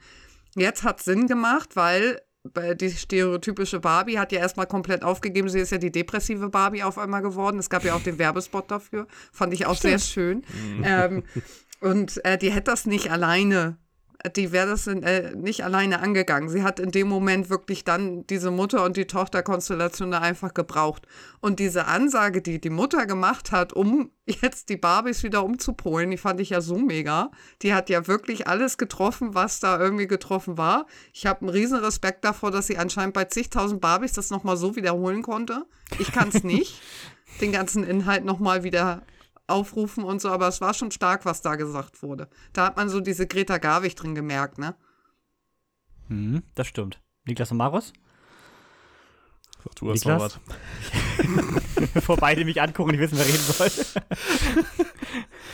Ja. Wir sind beim Ende, ne? ja, fast. Wir sind noch Fast. bis zum Ja. Kampf von Ken, würde ich jetzt fast Der, sagen. der, Kampf- ja, der Kampf der Kens ist natürlich, das ist, das ist der, das Film, der Film, oder Artikel. Ich habe sie nicht. Das ist der, das Highlight des Films, endlich. Und ja, darauf hat man sich die ganze Zeit gefreut und so ging es mir dann auch. Ja, Ja, es, war so wie erwartet, um ehrlich zu sein. Aber auch nicht mehr. es wurde ordentlich in den Sand gestoßen, ne? Ja, da wurden alle weggestoßen. Ja. Markus? Ei, ei. Also ich fand den Kampf cool, aber ähm, ja, da, da, da muss ich jetzt schwer aufpassen, was ich sage, weil, also ich finde, das alles dann so, wie sie die dann umgepolt haben, jeder dann, dass es, dass es das gebraucht hat, um bei jedem dann den Klick zu machen. Und ähm, da wurde das schon alles sehr stereotypisch. Und das hat mich halt da ein bisschen geärgert dran. Aber das ist halt, ich glaube einfach, dass der Film nichts für mich ist. Und das muss ich gleich noch zum Schluss mal sagen. Und da will ich auch gar nicht, dass dem Film jetzt hier irgendwie übel reden, weil das hat alles in, das hat ja alles zusammengepasst. Und das ist ja der Punkt. Klar. Ich sehe es ja auch. Es passt alles zusammen. Aber es passt nicht zu mir. Und das ist das, warum ich das nicht so toll fand. Aber Obwohl, äh, was du gerade meintest, habe ich auch ein bisschen gemerkt, es nutzt sich halt ab, weil sie das immer Ja. bei Barbies erzählt und irgendwann denkt man sich, ja, wir haben das Konzept verstanden nach dem Motto, weil das Ja. natürlich sehr repetitiv wirkt. Mich nervt irgendwann. weil es ist nicht so, aber es ist ja Barbiland, es ist ja alles übertrieben, aber ich sage jetzt, weißt du, ich habe diesen Konflikt mit Barbiland und in echt und man will ja eine echte Message rüberbringen, man bringt sie aber nicht echt rüber, weil wir in Barbiland sind und wir übertreiben komplett, aber man übertreibt ja erst recht komplett, weil man will es ja darstellen irgendwie, aber irgendwie passt es nicht zu mir. Ich Klar, du hattest, ja auch, schwierig. du hattest ja auch einen Ken, der das Ganze natürlich im Verhältnis zur realen Welt mit seinem Patriarchat, jedenfalls zum heutigen Stand, total. natürlich äh, überzieht. Ja. Das ist klar. Ja, ja. Also wie gesagt, äh, fand ich den Kampf fand ich super, fand ich gut, gut gemacht, auch cineastisch gut gemacht. Also dieses, da hatten wir wirklich was von Avengers gehabt, weißt du? So, jetzt, jetzt, jetzt kommen sie alle und kloppen sich dann da. ähm, und äh, das Beste fand ich auch diese, diese kleinen Gags, will ich nur mal ganz kurz sagen. Dieses mit dem, ähm, mit der Depri-Barbie, muss ich nur mal ganz kurz erwähnen, habt ihr eben gesagt, das fand ich super Mhm. lustig dann auf einmal, wie die dann diesen Spot da kurz gedreht haben. Und in dem Kampf, wie auf einmal der angeschossen wurde. Hier gibt es doch gar keine Waffen. Was ist das Ja. denn? Also sowas, das hat mich ja richtig abgeholt. Ne? Das fand ich ja super lustig, ne? Ich Ja. mochte auch den ganzen Film die Chemie zwischen den beiden, ich sag mal, Hauptcans, also Ryan Gosling und äh, Simu Leo. Hm. Äh, Die Kombi, die haben auch super harmoniert. Wie sie sich immer so ein bisschen gebettelt haben, wer nur der bessere Ken ist. ja. Das sind viele Kleinigkeiten, die man so äh, da hervorheben kann. Das hat mich auch, das hat mir auch Spaß gemacht, ja. Ja, das Finale ähm, wo wir nun einen recht langen Monolog erst von Gloria haben, der mich so ein bisschen an so einen Poetry Slam erinnert hat, weil der war mir ein bisschen zu rund und perfekt, muss ich sagen. Also der wirkte nicht spontan. Und dann natürlich so die Erkenntnis von Barbie, die ja wirklich einen sehr langen, fast Monolog hat, ruhigen Moment, Billie Eilish Musik dazu. Ähm, und dann natürlich auch so ein bisschen die Erkenntnis von Ken, scheiße, es hat irgendwie alles gar nichts mit Pferden zu tun, irgendwie doch nicht so gut. da hat er mehr Pferde erwartet. Ähm, Finde ich gut, von der Message richtig gut rübergebracht und äh, auch, wie Markus schon sagte, natürlich im Großen und Ganzen super richtig diese ganze äh, Emanzipationsgeschichte, gerade im Verhältnis zu Barbie, super passend. Man muss natürlich auch bedenken, wir haben einen Film zu Barbie, die eigentlich seit sie rausgekommen ist, in den 60ern, glaube ich, ne? Das Wichtigste, wenn nicht recherchiert. Ja. Die, seit sie rausgekommen ist, auf jeden Fall immer in der Kritik stand, dass sie natürlich ein falsches Frauenbild vermittelt ähm, und so weiter, weil Barbie ist ja natürlich so das absolute Gegenteil von der emanzipierten Frau, muss man ja wirklich sagen. Deswegen natürlich super passend, dass man das hier so umsetzt in einem Barbie-Film. Ich fand es am Ende nur so ein bisschen zu aufgesetzt auf die Stimmung, die Barbie vorher vermittelt hat. Also da waren mir beide Monologe, sowohl von äh, Margot Robbie am Ende als auch von Gloria, äh, fand ich ein bisschen zu ausufernd. So, die Themen super richtig, super passend, äh, aber so ein bisschen zu ausufernd fand ich. Das Ende, das Endergebnis, wie sie und Ken verblieben sind, fand ich allerdings super passend zum Gesamtfilm. Also Ich- hatte man. Ich fand es gut, dass es das Gleichgewicht wiedergefunden hat. Ich hasse es, wenn äh, das so weit kommt, dass nachher irgendwie die Frauenherrscher über alles sein sollen und im Endeffekt die Männer unterdrückt werden. Das äh, bringt äh, einem ja auch nicht weiter gesellschaftlich. Und deswegen fand ich es nachher gut, dass sie da diesen Gleichgewichtsgedanken noch gefunden haben. Ich habe wirklich Angst gehabt, dass sie den verlieren, nachdem die Barbies wieder Barbieland übernommen hatten mit der Verfassung, wo komischerweise nur die Barbies abgestimmt haben. Da habe ich da auch so gern, ah, ihr macht es jetzt eigentlich gerade irgendwie wieder nicht besser und äh, dreht das Ganze eigentlich nur von der Waage her noch ins andere, äh, ins andere Schwergewicht rein. Aber dass sie dann noch so diesen Kniff gefunden haben, dieses Gleichgewicht zu finden, das fand ich unheimlich gut. Und das ist jetzt ein unglaublich schwieriges Thema. Also genau das, was du gerade sagtest, dass es fast am Ende wirkte, als wäre man äh, bis zu dem Moment mit Barbie und Ken, äh, als wäre man wieder in die Richtung abgedriftet, dass jetzt im Barbieland die Männer unterdrückt werden, äh, waren, genau wie du es gerade sagtest, ein Review bei Letterbox von Marco von Nerdkultur. Darunter waren 330 Kommentare. Zwischendurch wurde Menschen der Tod gewünscht. Das Ganze ist völlig eskaliert. Äh, das war schlimmer als jede Twitter-Diskussion. Und da merkst du, wie schwierig dieses Thema halt ist, ne? Weil er hat es auch so formuliert, dass das ja kurz davor war, so, ich sag mal, in toxischen Feminismus so ein bisschen abzudriften und so weiter, aber auch sehr neutral gehalten. Also ich fand jetzt die, das, das Review nicht schlecht, aber völlig eskaliert darunter, ne? Und da merkst du halt, was das für ein äh, sensibles Thema ist. Und ich fand, dadurch haben sie halt das Finale, wie es am Ende aufgelöst wurde, dann doch recht gut getroffen. Also gerade das Ken-T-Shirt am Ende, I'm Ken Up, ist ja wohl in Zukunft der absolute Verkaufsschlager. Ich habe das Merch schon gesucht, das gibt es schon im Internet. ja, na ich fand selbstverständlich. das T-Shirt super. Das wird Mattel jetzt so ausschlachten, diesen ganzen Film. Es wird alles geben, was du in diesem Film je gesehen hast. Niklas wollte gerade was sagen. Ja, ich, ich, ich wollte jetzt anfangen zu interpretieren. Die Deutschlehrerin darf mich dann gerne unterbrechen, wenn ich falsche. Aber bei diesem ganzen Diskussion geht es jetzt nur um diese offensichtlichen Sachen, wie auch diesen Monolog. Aber was ist eigentlich mit der Grundstory, die war? Am Anfang hatten die Barbies die Macht und dann die Kens. Und das soll ja genau, der Witz ist ja, dass es genau umgekehrt ist wie in der echten Welt. So nach dem Motto, zuerst hätten die Männer die Macht, dann hatten die Frauen die Macht, haben gemerkt, das ist auch scheiße und dann ging es wieder zurück an die, ba an die Barbies beziehungsweise an die Männer in der echten Welt. Aber dann kam ja dieses, sag ich mal, von den Barbies, dieser Vorstoß nach dem Motto, okay, wir müssen aber auch an die Kens denken. Und das war ja vorher nicht. Und ist das vielleicht die Message, die eigentlich nur rübergebracht werden soll? Nach dem Motto, okay, die, die Welt ist zwar Männer dominiert, aber der Impuls muss auch von ihnen kommen, dass es weitergeht. Oder wie soll das, wie soll das sein? Keine Ja, Ahnung. Ich sag mal, Vielleicht unter, unter anderem würde ich dir zustimmen. Ich glaube, aber der Hauptimpuls war eigentlich, dass sich beide Seiten am Ende entwickelt haben.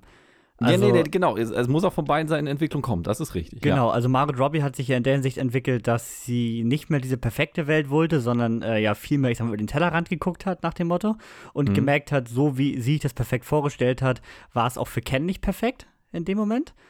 Aber auf Kens Seite stellt er ja fest, dass sein Lebensinhalt eigentlich immer nur war, Barbie zu beeindrucken. Äh, das war auch falsch. Er sollte, also er hat auch ein eigenes Leben nach dem Motto. Und ich finde, damit haben sich beide eigentlich in eine passende Richtung entwickelt. Und deswegen fand ich das Ende eigentlich recht rund. Ich habe mich ja nur ein bisschen an diesen 10 Minuten ein bisschen ausufernden Monologen, wo ich dann dachte, es wird halt gerade ein bisschen viel, einfach dafür, dass wir hier gerade noch einen Film haben, der dann so ein bisschen wirkte wie so ein, hatte ich äh, schon mal zu dir gesagt, Niklas, wie so ein Theaterstück. Mhm. Als wäre das ein richtig aufgesagter Text gewesen. Und es soll ja eigentlich in dem Moment äh, im Kontext des Films ein spontaner Ausruf sein.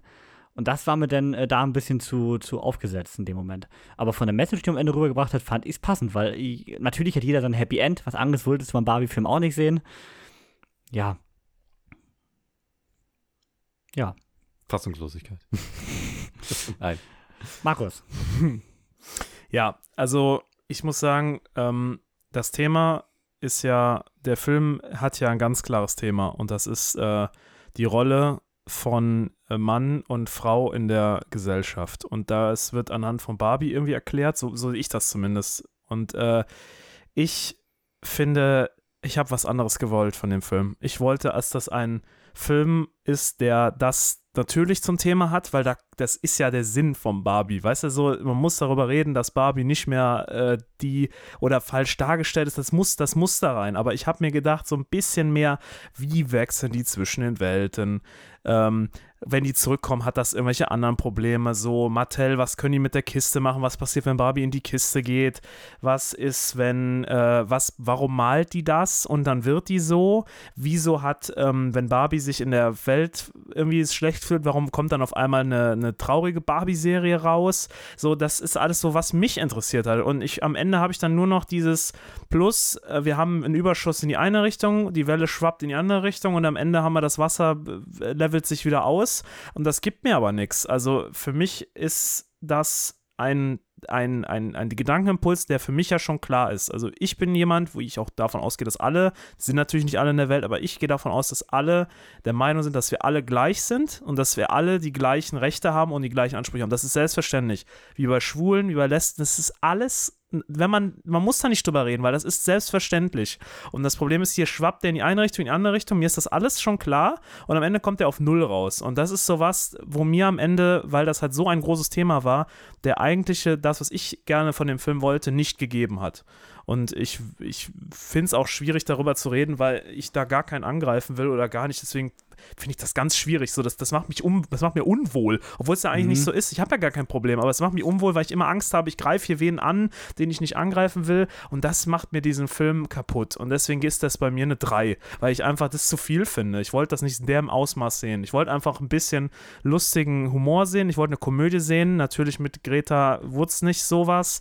Ähm, und deswegen ist der an mir vorbeigegangen. Das ist mein, mein Endfazit vielleicht dazu. Also kann man natürlich auf der einen Seite sagen, du wolltest eigentlich, ich nenne es mal den Sci-Fi-Ansatz. Du wolltest die Mechanismen dieser Welt erklärt haben. So, so ein bisschen das, was so ein, wo wir eben bei Nolan waren, Interstellar ja ausufert macht, Expositions hast du hier ja eigentlich, äh, der Film erklärt ja nichts. Also ich habe mit Niklas auch schon beim äh, Zocken gestern drüber geschnackt. Äh, eigentlich ist die Barbie-Land-Theorie mega Schwachsinn. Also warum existiert dieses Barbie-Land überhaupt? Warum gibt es eine stereotypische Barbie? Es spielt ja auf der Welt nicht nur eine mit denen. Also gibt es ganz viele Barbie-Lands. Oder, also das Ganze, wenn man drüber nachdenkt, macht wenig Sinn, dieses äh, Konzept. Weil das halt auch nicht weiter erläutert wurde, wie dieses Konzept funktioniert. Ja, ja, klar. Da ist natürlich recht. Das, da möchte der Film gar nicht drauf raus. Der Film geht wirklich auf Barbie Spaß plus äh, die Message, die er äh, auf, auf der Metaebene dahinter hat. Und klar, was natürlich immer so ein Thema ist, gerade bei Frauen kommt das natürlich nochmal anders an, diese ganze Message. Gerade welche, die sich natürlich äh, anders fühlen. Das ist ja auch mal so ein Punkt. Äh, für die ist das selbstverständlich, für viele andere aber vielleicht nicht. Also ich meine, ich nutze gelegentlich nochmal Facebook und was ich da so in den Kommentaren lese manchmal, äh, das scheint für viele Menschen nicht so verständlich, selbstverständlich zu sein, so einige Dinge. Also ist natürlich auch mal eine Frage, ähm, man denkt sich dann vielleicht einfach, ja, weiß ich doch, ist doch so. Aber mhm. ja, die Frage ist natürlich, ob die Menschen, wo die Message ankommen sollte, den Film überhaupt gucken. Das ist ein ganz anderes Thema. Das ist das Übliche, ja. was, die was die Ärzte ja immer sagen, und wenn jemand, wenn jemand beim Ärztekonzert Nazis rausruft, sagt Farin immer, ja, brauchst du hier nicht rufen, wir sind wahrscheinlich keine. Ja, und das ist auch so bei mir. Ich glaube, ich bin auch nicht in dem Kontakt mit dem Problem. Ich bin ja erstmal ein Typ. Ich bin, äh, ich, ich, arbeite in öffentlicher Verwaltung. Hier wird man nach Entgelttabelle bezahlt. Ja, also wenn du die Aufgabe da stehen hast, dann kriegst du die und ich kann jedem sagen, welcher Stufe, welcher Laufzeit der ist. Der kriegt dasselbe Geld bei uns. Ja. ja. Und das ist halt sowas, wo ich, ich habe keine Berührungspunkte mit Ungerechtigkeiten. Aber ähm, dass man hinterhergepfiffen wird, dass mir noch nie jemand hinterhergepfiffen hat, jetzt, Wir täuschen Markus. jetzt gar nichts mit sagen. Ja? Aber äh, es ist halt sowas, was, wo ich auch, glaube ich, nicht äh, den Horizont habe zu sagen, dass das ein Problem ist. Weißt du, dafür müsste ich mich damit mehr beschäftigen und ich habe es einfach Mhm. noch nicht. Deswegen will ich es auch gar nicht jetzt kleinreden, das ist wirklich nicht meine Intention. Aber der Film hat für mich trotzdem nicht das gebracht, was ich sehen wollte. Spricht ja auch für dein Umfeld, dass das eine sehr heile Welt zu sein scheint. Ja, ja. Vielleicht Melanie nochmal, das Schlusswort als Fazit. Äh, ich habe jetzt im Endeffekt vier Sterne gegeben. Ich weiß, du hast viereinhalb von mir erwartet. Ich konnte dir leider erstmal nur vier anliefern. Ich werde ihn aber noch ein zweites Mal gucken, weil ich glaube, es gibt schon Chancen noch, dass es viereinhalb wird. Aber jetzt hat mir einfach, der, also mir hat erstmal gestört, dass Margot Robbie mir eindeutig zu viel geweint hat. Das fand ich nachher unglaublich nervig. Sie kann es sehr gut, ja, aber irgendwann war der Punkt, wo ich denke, Mensch, ne, reiß dich mal zusammen. Jetzt ist auch mal gut, jetzt Ja. musst du nicht mehr heulen, sondern Arschbacken zusammenkneifen und los so ungefähr. Ähm, und das Ende fand ich nicht ganz so rund, weil da bin ich dann bei so einem Verständnisproblem. Sie war die ganze Zeit für mich eine Puppe, die mal so einen Ausflug in die reale Welt machen konnte. Und dass sie dann im Endeffekt so weit gehen, dass sie sich der realen Welt zuwendet. Und da dann sogar noch dieser Gedanke kam mit, du lebst dann nicht ewig, du kannst dann sterben. Da habe ich dann gedacht, so, das ist mir jetzt irgendwie eine Message, die kommt mir gerade zu viel. Äh, die passt da irgendwie so gar nicht mehr rein. Sie haben das nachher gut gelöst. Ne? Ihr Einstieg da als Mensch in der realen Welt, den fand ich wieder richtig geil gelöst. Wir Frauen kennen dieses Problem. den Termin, den sie da hatte, das war super, das war genial. Das hat schallendes Gelächter im Kinosaal ausgelöst. das fand ich schon wieder echt gut, aber da war es für mich einfach nicht runter, kam für mich ein Punkt zu viel rein. Wie kam bei dir der Punkt davor an, den wir gerade besprochen haben? Die beiden, ich nenne es mal Emanzipationsmonologe. Äh, ja, waren schon aufgesetzt, aber ich fand sie an der Stelle gut, äh, da passten sie gut rein. Mhm.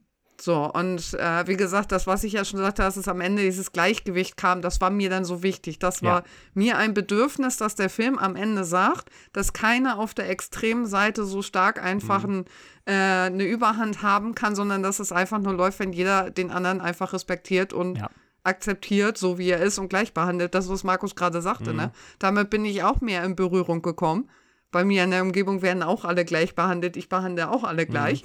Und äh, habe aber natürlich schon mal den einen oder anderen äh, männlichen Kollegen kennengelernt, der es leider nicht so macht. Das also jetzt nicht in der Schule, aber so, wenn man mal so einen Handwerker hier hat oder so, da gibt es durchaus noch Charaktere. Die sind leider noch so eingestellt und äh, ich weiß, meinen Mund dann aufzumachen, aber ich weiß auch, dass es andere nicht Ja. wissen, wie sie es machen müssen. Und das ist dann natürlich schon extrem, aber da muss ich halt auch sagen, das brauche ich trotzdem nicht den Extremfeminismus, der sagt, Frauen regieren die Welt, das stimmt nicht. Also das Ja. brauchen wir nicht. Also, glaube ich, können wir uns einig sein, passenden Endpunkt hat der Film gefunden. Über alles davor lässt sich bei jedem Film natürlich streiten. Sowohl filmisch als, ja, gerade, also gerade filmisch. Es ist immer noch ein Film, das darf man nicht vergessen. Es ist hier keine Doku, es ist keine Doktorarbeit, es ist ein Kinofilm. Und ein sehr mainstreamiger dazu. Gesellschaftskritischer, ja. Ja, genau. Und wie gesagt, bei Barbie habe ich das Ganze auch so erwartet und eigentlich gewollt. Ich hatte dem Ganzen jetzt dreieinhalb gegeben, auch weniger als ich äh, vorher erwartet habe, aber mit auch mit einer Tendenz zu vier. Mich hat halt tatsächlich dieser ganze reale Weltteil mega gestört, weil der für mich einfach äh, nicht reinpasste. Der hat von mir, sonst wäre ich locker bei vier, vielleicht sogar viereinhalb gewesen am Ende. Aber der Mittelteil hat mich dann doch ordentlich rausgerissen. Aber ich werde ihn bestimmt auch noch mal ein zweites Mal gucken. Die Frage ist, auch im Kino oder später im Heimkino. Aber dreieinhalb bis vier. Aktuell noch dreieinhalb. ja, und damit sind wir mit Barbenheimer durch. Ja, die Kinowoche des Jahres. Mit dem Podcast aber noch nicht ganz. Denn äh, wir haben noch ein Sneakerlebnis. Und natürlich gerade diese Woche mit äh, Oppenheimer und Barbie ein super interessantes Boxoffice. Also, bis gleich.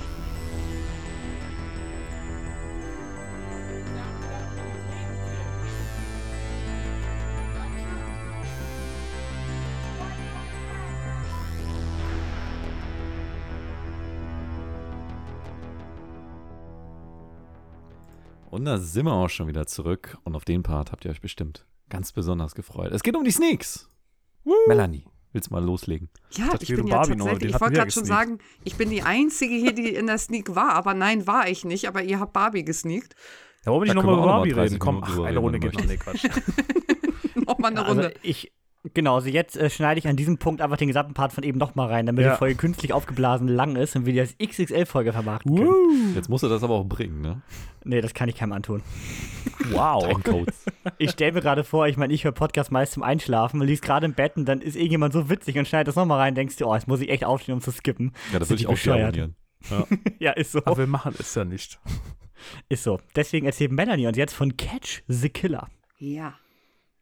Und zwar befinden wir uns hier in Baltimore zur Silvesternacht. In einem Hochhaus herrscht natürlich ausgelassene Stimmung. Ist ja klar, ne, ist ja Silvester, wird ordentlich gefeiert, gibt ordentlich Feuerwerk. Ähm, unter den Denkmantel des Feuerwerks allerdings fallen Schüsse. Ein Scharfschütze tötet 29 Bewohner aus dem Hochhaus, saß am Hochhaus gegenüber und hat äh, von dort aus geschossen. Sehr treffsicher.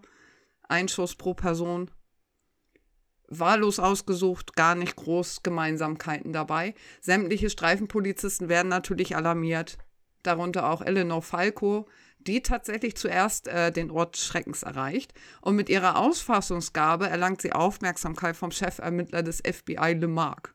Und dieser holt sie dann erstmal direkt in sein Team, um ein Profil des Täters zu erstellen. Und das macht er trotz ihrer fehlenden Erfahrung und ihrer psychischen Probleme. Ähm, ja, und wie man das so kennt, äh, der Killer ist auf freien Fuß, noch keiner hat ihn gefunden, herrscht extremer Zeitdruck, der muss ganz schnell gefunden werden. Aber auch die Politik und die Presse, die üben da extrem hohen Druck auf dieses Ermittlungsteam aus. Genau. Wie das Ganze aussieht, müsst ihr selbst erfahren. Ab dem 24.08. läuft er in den deutschen Kinos an. Für die Sneaks gibt es also noch eine Chance. Mal gucken, ob vielleicht Niklaus und Markus den nochmal erwischen können, wenn er noch nicht gelaufen ist. Dann habt ihr ja vielleicht noch Glück. Ähm, Regisseur war Damien Sifron, der hat auch Wild Tales gemacht, falls man den kennt. Ähm, Eleanor Falco ist ganz berühmt äh, gespielt worden von Shailene Woodley. Man kennt sie aus Schicksal ist ein mieser Verräter und die Bestimmung der Filmreihe. Äh, war Ratini-Star. Und äh, Ben Mendelssohn hat Geoffrey Lemarck, den Chefermittler des FBIs, gespielt. Den kennt man auch schon. Den hat man auch schon ab und zu mal irgendwo in kleineren Rollen gesehen, auf jeden Fall. Auf jeden Fall, ja. Ähm, ja, ich habe ihm dreieinhalb Sterne gegeben. Der Yannick, der mit mir mit war, auch. Wir waren uns sofort einig, dass das definitiv dreieinhalb Sterne sind. Ähm, der baut total gut Stimmung auf. Der ist die ganze Zeit relativ düster gehalten. Der sorgt auch ordentlich für Druck beim Gucken irgendwie. Da hat man schon ein bisschen, äh, ist man schon mit am Ball und möchte natürlich auch gern, dass sie ihn schnell wie möglich finden. Äh, man lebt auch mit den Charakteren mit. Zu dem Ermittlungsteam gehört noch ein Dritter und diese drei sind ein wunderbares Gespann. Die passen richtig gut zusammen. Er ist dabei aber trotzdem ruhig erzählt. Also wir erleben da nicht eins nach dem anderen, sondern die Szenen halten lange drauf. Äh, wir können ganz gut in die Emotionswelt da einsteigen. Ähm, was das Problem des Films ist, dass er sich stellenweise ein bisschen zieht. Und dass das Ende auch nicht ganz so gut nachvollziehbar ist. Da wollen sie dann doch einen Ticken zu viel. Aber so an sich sehr empfehlenswert. Ich weiß nicht, ob man unbedingt ins Kino dafür gehen muss. Ich finde, dass die düstere Atmosphäre im Kino besser rüberkommt, glaube ich. Aber wenn man zu Hause, glaube ich, mal die Vorhänge zumacht und wirklich mal alles abdunkelt, kann man da, glaube ich, auch gut einsteigen. Ich finde eigentlich immer, immer dieses, ob man dafür ins Kino gehen muss, kommt aber vielen immer auch so die Frage, lohnt sich der im Kino? Ich finde eigentlich ist fast jeder Film im Kino besser. Allein aus dem Grund, dass du viel fokussiert auf den Film bist. Selbst wenn es ein Drama wie The Whale ist, der jetzt nicht viele Schauwerte hat zum Beispiel, du kannst ja viel mehr in den Film einsteigen. Zu Hause hast du viel mehr Ablenkungsquellen, finde ich. Und das ist einfach schon ein Riesenpunkt, äh, der gar nicht nur die große Leinwand bevorzugt, sondern auch einfach diese Ruhe, dass du dich auf den Film einlassen kannst. Und ich glaube, diese Ablenkung darfst du bei denen auch nicht haben, weil ich glaube, Mhm. dann kommst du in die Charaktere einfach wirklich nicht rein, wenn man das Ja. Szenen verpasst. Das ist Ja. aber halt auch wieder so, ne, deswegen dreieinhalb. Ich war schon fast bei vier, hab dann aber doch, wer, war dann doch eher bei der dreieinhalb, weil genau das das Problem ist. Der Film zwingt einen dazu, wirklich am Ball zu bleiben, weil man das sonst nicht nachvollziehen kann, was da auch so passiert. Aber dann äh, zeigt er Szenen, die sich ziehen. Und das Ja. ist dann, dass ich denke, ja super, jetzt muss ich aber am Ball bleiben, sonst verpasse ich hier was. Aber äh, der Film bietet trotzdem dann Szenen an, die einfach viel zu lang sind. Ist der denn recht lang, der Film, im, Gesamten? Ich glaube, der ging zwei Stunden. Also es oh geht. gut, das geht ja noch. es ja. geht. Kein Oppenheimer. Nein. Und er war auch für die Sneak vollkommen in Ordnung. Die haben alle übrigens Oppenheimer erwartet. Ja, witzig. Zwei. Da habe ich noch gedacht, wäre der gelaufen, ich wäre gegangen. Ich möchte Oppenheimer Ja. nicht in der Sneak sehen, die 2215 läuft. Das Schön. geht gar nicht. Schön um drei zu Hause. Da freuen sich die Berufstätigen richtig. Ja, Bin ich mal gespannt. Äh, kommt erst am 24.08., hattest du das eben erwähnt? Ja. Ja, kommt erst, also da ist noch viel Zeit, bis ihr den endlich gucken könnt und ich den endlich gucken kann, denn ich war ja nicht mit. Äh, ich habe lieber Barbie in der Vorpremiere geguckt und dann äh, verpasst man sowas dann, ne? Ja, so viel zu Catch a Killer und zu Barbie, der ja die Angesneak ist. Haben wir noch mal ein, zwei kleine News und da ist unter, anderem- eine bei, die wird bestimmt Markus und mich ordentlich am meisten Bin ich ja mal gespannt. Ah, Und zwar in Hollywood wird ja groß gestreikt gerade. Nicht nur die Autoren, auch die Schauspieler sind mittlerweile ja eingestiegen. Und nun äh, halten sich immer mehr Gerüchte, dass viele Filme, die in Kürze kommen sollen, verschoben werden. Da Darsteller A keine Öffentlichkeitsarbeit machen können, was in den USA ja unglaublich wichtig ist, mit Talkshows, die ja auch nicht da sind, und Co. Ähm, das ist ein Riesenproblem. Und natürlich auch bei den Filmen, die Oscar-Ambitionen haben, äh, dass da auch äh, gar nichts passieren kann, ne? um irgendwie da äh, Promo zu machen, äh, Darstellertouren. Also gerade da, wo die Darsteller sich nochmal darstellen wollen. Ja, also dann will man den Film ja promoten. Und deswegen äh, steht nun im Raum, dass nun Dune und Aquaman 2 ins nächste Jahr verschoben werden. was? Von den Studios gibt es noch nichts, nichts, es sind noch Gerüchte, aber äh, ich finde recht nachvollziehbar leider. Also äh, leider, Streik ist natürlich richtig und wichtig und so weiter, aber für uns Filmfans natürlich leider. Boah, das ist echt, Weil- das wäre echt traurig, ey. Ich habe mich da Ja. so drauf gefreut auf Dune. Ist so. Der erste Film wurde nämlich jetzt verschoben, seitdem ging das Ganze los, und zwar äh, Challengers, der ja eigentlich schon im August starten sollte. Der äh, neue Film vom äh, Call Me By Your Name Regisseur mit Zendaya. Der äh, wurde ja, äh, sollte August, September sollte der kommen und äh, wurde jetzt verschoben auf April 24. Und da sieht man schon, äh, wie man Sorge hat, dass äh, das Ganze noch länger andauert. Und ich habe da auch so ein bisschen Sorge, dass wir hier nach Corona das nächste Kinoloch erleben könnten. Weil eine Einigung scheint da aktuell ja nicht in Sicht. Ich bin noch nicht so eingestiegen, aber äh, es sieht ja aktuell nicht so aus, als wäre man da kurz davor, sich zu einigen. Ich befürchte auch, dass dieses Loch kommt. Margot Robbie und Ryan Gosling waren ja eigentlich bei der Deutschlandpremiere auch geladen und Ja. sind ja wegen des Streiks dort auch nicht erschienen. Ja, ich meine, das Highlight war ja eigentlich Oppenheimer, ne? Wo die Stars bei der Premiere waren und äh, während der Premiere dann gegangen sind, weil der Streik um diese Uhrzeit begann. Also sie waren auf dem roten Teppich, um Interviews zu geben, aber haben den Film nicht mitgeschaut. Die sind nach dem roten Teppich dann gegangen, weil dann war halt LA-Uhrzeit die entsprechende äh, Verlautbarung. Und wie gesagt, Challengers von Luca Guadagnino ist jetzt das erste Opfer dieser ganzen Geschichte. Schauen, wie das weitergeht. Und auch sonst, aktuell wird nichts gedreht, weder Serien noch Filme. Also auch da wird in ein, zwei Jahren wird man dann Auswirkungen merken, ne? Fast überall besteht der Drehstopp. Mission Impossible, kam ja auch schon die News, sollte ja eigentlich 24 rauskommen, ist aber noch nicht abgedreht. Der zweite Teil von Dead Reckoning. Also auch das sieht äh, nicht gut aus, da ein Datum zu halten. Bleibt spannend, wie das Ganze ist. Wo wir jetzt aber ein Datum haben und was äh, dadurch eventuell, weil das jetzt auch gerade bekannt gegeben wurde, vermutlich mal abgedreht ist, ist Borderlands. Und zwar äh, erscheint Borderlands am 9. August 24. In den Hauptrollen haben wir hier äh, Kevin Hart, Kate Blanchett, Jack Black und Jamie Lee Curtis. Und äh, Niklas hat sich bei mir schon tierisch aufgeregt, dass äh, Kevin Hart hier Roland spielt. Ich stecke ja nicht in äh, Borderlands drin, aber Niklas hält das für unglaublich unpassend. Das passt nicht. Also solange solang Kevin Harter jetzt nicht eine Adam Sandler-like 180-Grad-Wende mit seinem Charakter hinste äh, hin ma- hier- äh, Worte, sie wollen heute nicht einfach. Ja, spielt. Roland. So. Ähm, passt das nicht? Weil Roland ist ein ernster Charakter, der vielleicht ein Absolut bisschen sarkastisch Charakter. ist. Aber nicht Kevin Hart. Aber vielleicht trauen wir doch Kevin Hart mal zu, dass er auch äh, was anderes kann. Also Ja. wie jetzt, wie jetzt ein äh, ähm, Ryan Gosling, der auch echt überrascht hat mit dieser Rolle des Ken, finde ich, von der Art, wie er sie spielt. Vielleicht, oder auch ein Robert Downey Jr. und Oppenheimer. Vielleicht möchte Kevin Hart ja auch mal die Herausforderung, hier was anderes zu spielen. Ich meine, Chris Rocks hat ja mit dem Saw-Film äh, 2021 auch versucht. Dass der Film scheiße war, war ja nur nicht sein Problem. Aber auch er spielt hier eine sehr ernste Rolle. Also geben wir ihm vielleicht mal die Chance. Aber ich bin trotzdem kein Kevin Hart-Fan. Also ich, für mich ein Schauspieler, äh, der mag super sympathisch sein, aber ich mag seinen Humor überhaupt nicht. Komme ich gar nicht mit klar. Er ist viel zu klein für Roland. Stimmt, der ist recht klein, ja. Was allerdings für mich eine Top-Besetzung ist, ich habe nur Borderlands 1 gespielt, ich stecke ja nicht in der Lore da drin, aber Jack Black als Claptrap, das stelle ich mir äh, sehr passend vor. Gerade in UV. Ich hatte, als du mir die Darsteller vorgelesen hattest, ohne die Besetzung noch, ähm, habe ich auch erst gedacht, er würde, ähm, äh, Kevin Hart würde Claptrap sprechen. Hm, würde Das- auch passen. Hätte ich mir vorstellen können, dass das irgendein Depp, der sich mit dem Franchise nicht auskennt, erschienen hat. Aber Jack Black ist natürlich Goldgriff, Ja. muss man sagen. Also der erste Claptrap-Musikbeitrag ist damit schon mal sicher. Siehst du da so dancen aus dem Einrad. Mhm.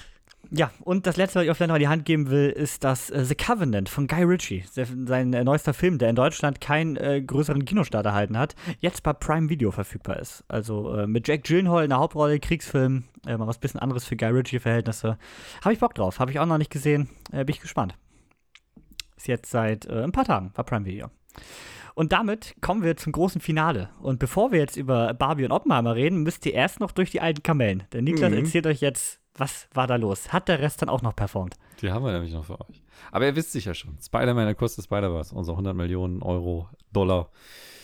Animationsspinnen, Weben, Spektakel, fallen die Worte aus. Ähm, es ist das zweiterfolgreichste Sony Marvel Universe Film, der je gedreht wurde, zumindest weltweit im Heimatmarkt zu Hause, ist es natürlich der erfolgreichste. Hat damit beide Venoms überholt. Ähm, Übrigens würde ich sagen, das ist äh, sehr erfreuliches Ergebnis für Sony, weil der direkte, der letzte Film aus diesem Universum, Morbius, ist der schlechteste jemals abgelieferter Sony Marvel Universe Film. Nicht nur beim Box Office. Hm? Nicht nur beim Box Office. Nicht nur beim Box Office, auch von der Qualität. Aber 162 Millionen, ich meine nicht mal Flash war so schlecht. Nee, da reden wir gleich noch drüber, ne? Das ist äh, schwer traurig. Ähm, auch schwer traurig. Transformers Aufstieg der Bestien ist nicht, ist jetzt kein Morbius oder kein Flash. Hat 418 Millionen in seiner Spielwoche eingespielt. Für das Franchise der erhoffte Reboot, der das äh, retten soll, allerdings nicht. Nö. Ist immer noch der schlechteste Film. Und ist auch, noch als, ist auch noch als Trilogie geplant. Also ich meine, das geht ja eher noch runter. Ja, also wenn die dann jetzt nur 300 und 200 Millionen einspielen, weiß ich nicht. Äh, das ist eine Menge, eine schöne Art, Geld zu verbrennen. Ja. Kann man so hinstellen. The Flash äh, eine ähnliche DC-Krücke, allerdings hat DC noch viele weitere Krücken vorzuweisen, deswegen ist er nicht ganz so weit unten in der Liste. 267 Millionen in der sechsten Spielwoche, trotzdem kein Glanzergebnis, vor allem wenn der Film 200 Millionen gekostet hat. Ja, dann muss das Gunverse jetzt bald zur Rettung kommen. Nennen wir es Gunverse? Wir nennen es jetzt Gunverse. Die haben noch einen offiziellen Namen. Ja, James Gunn, DC, ich habe das noch nicht. Das ist auch wieder viel zu lang, wie Sonys Universum.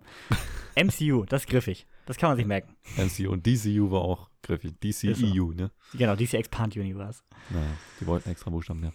Äh, wer auch einen extra Buchstaben mehr hat, ist Hard Feeling, sogar einige im Vergleich zu Flash.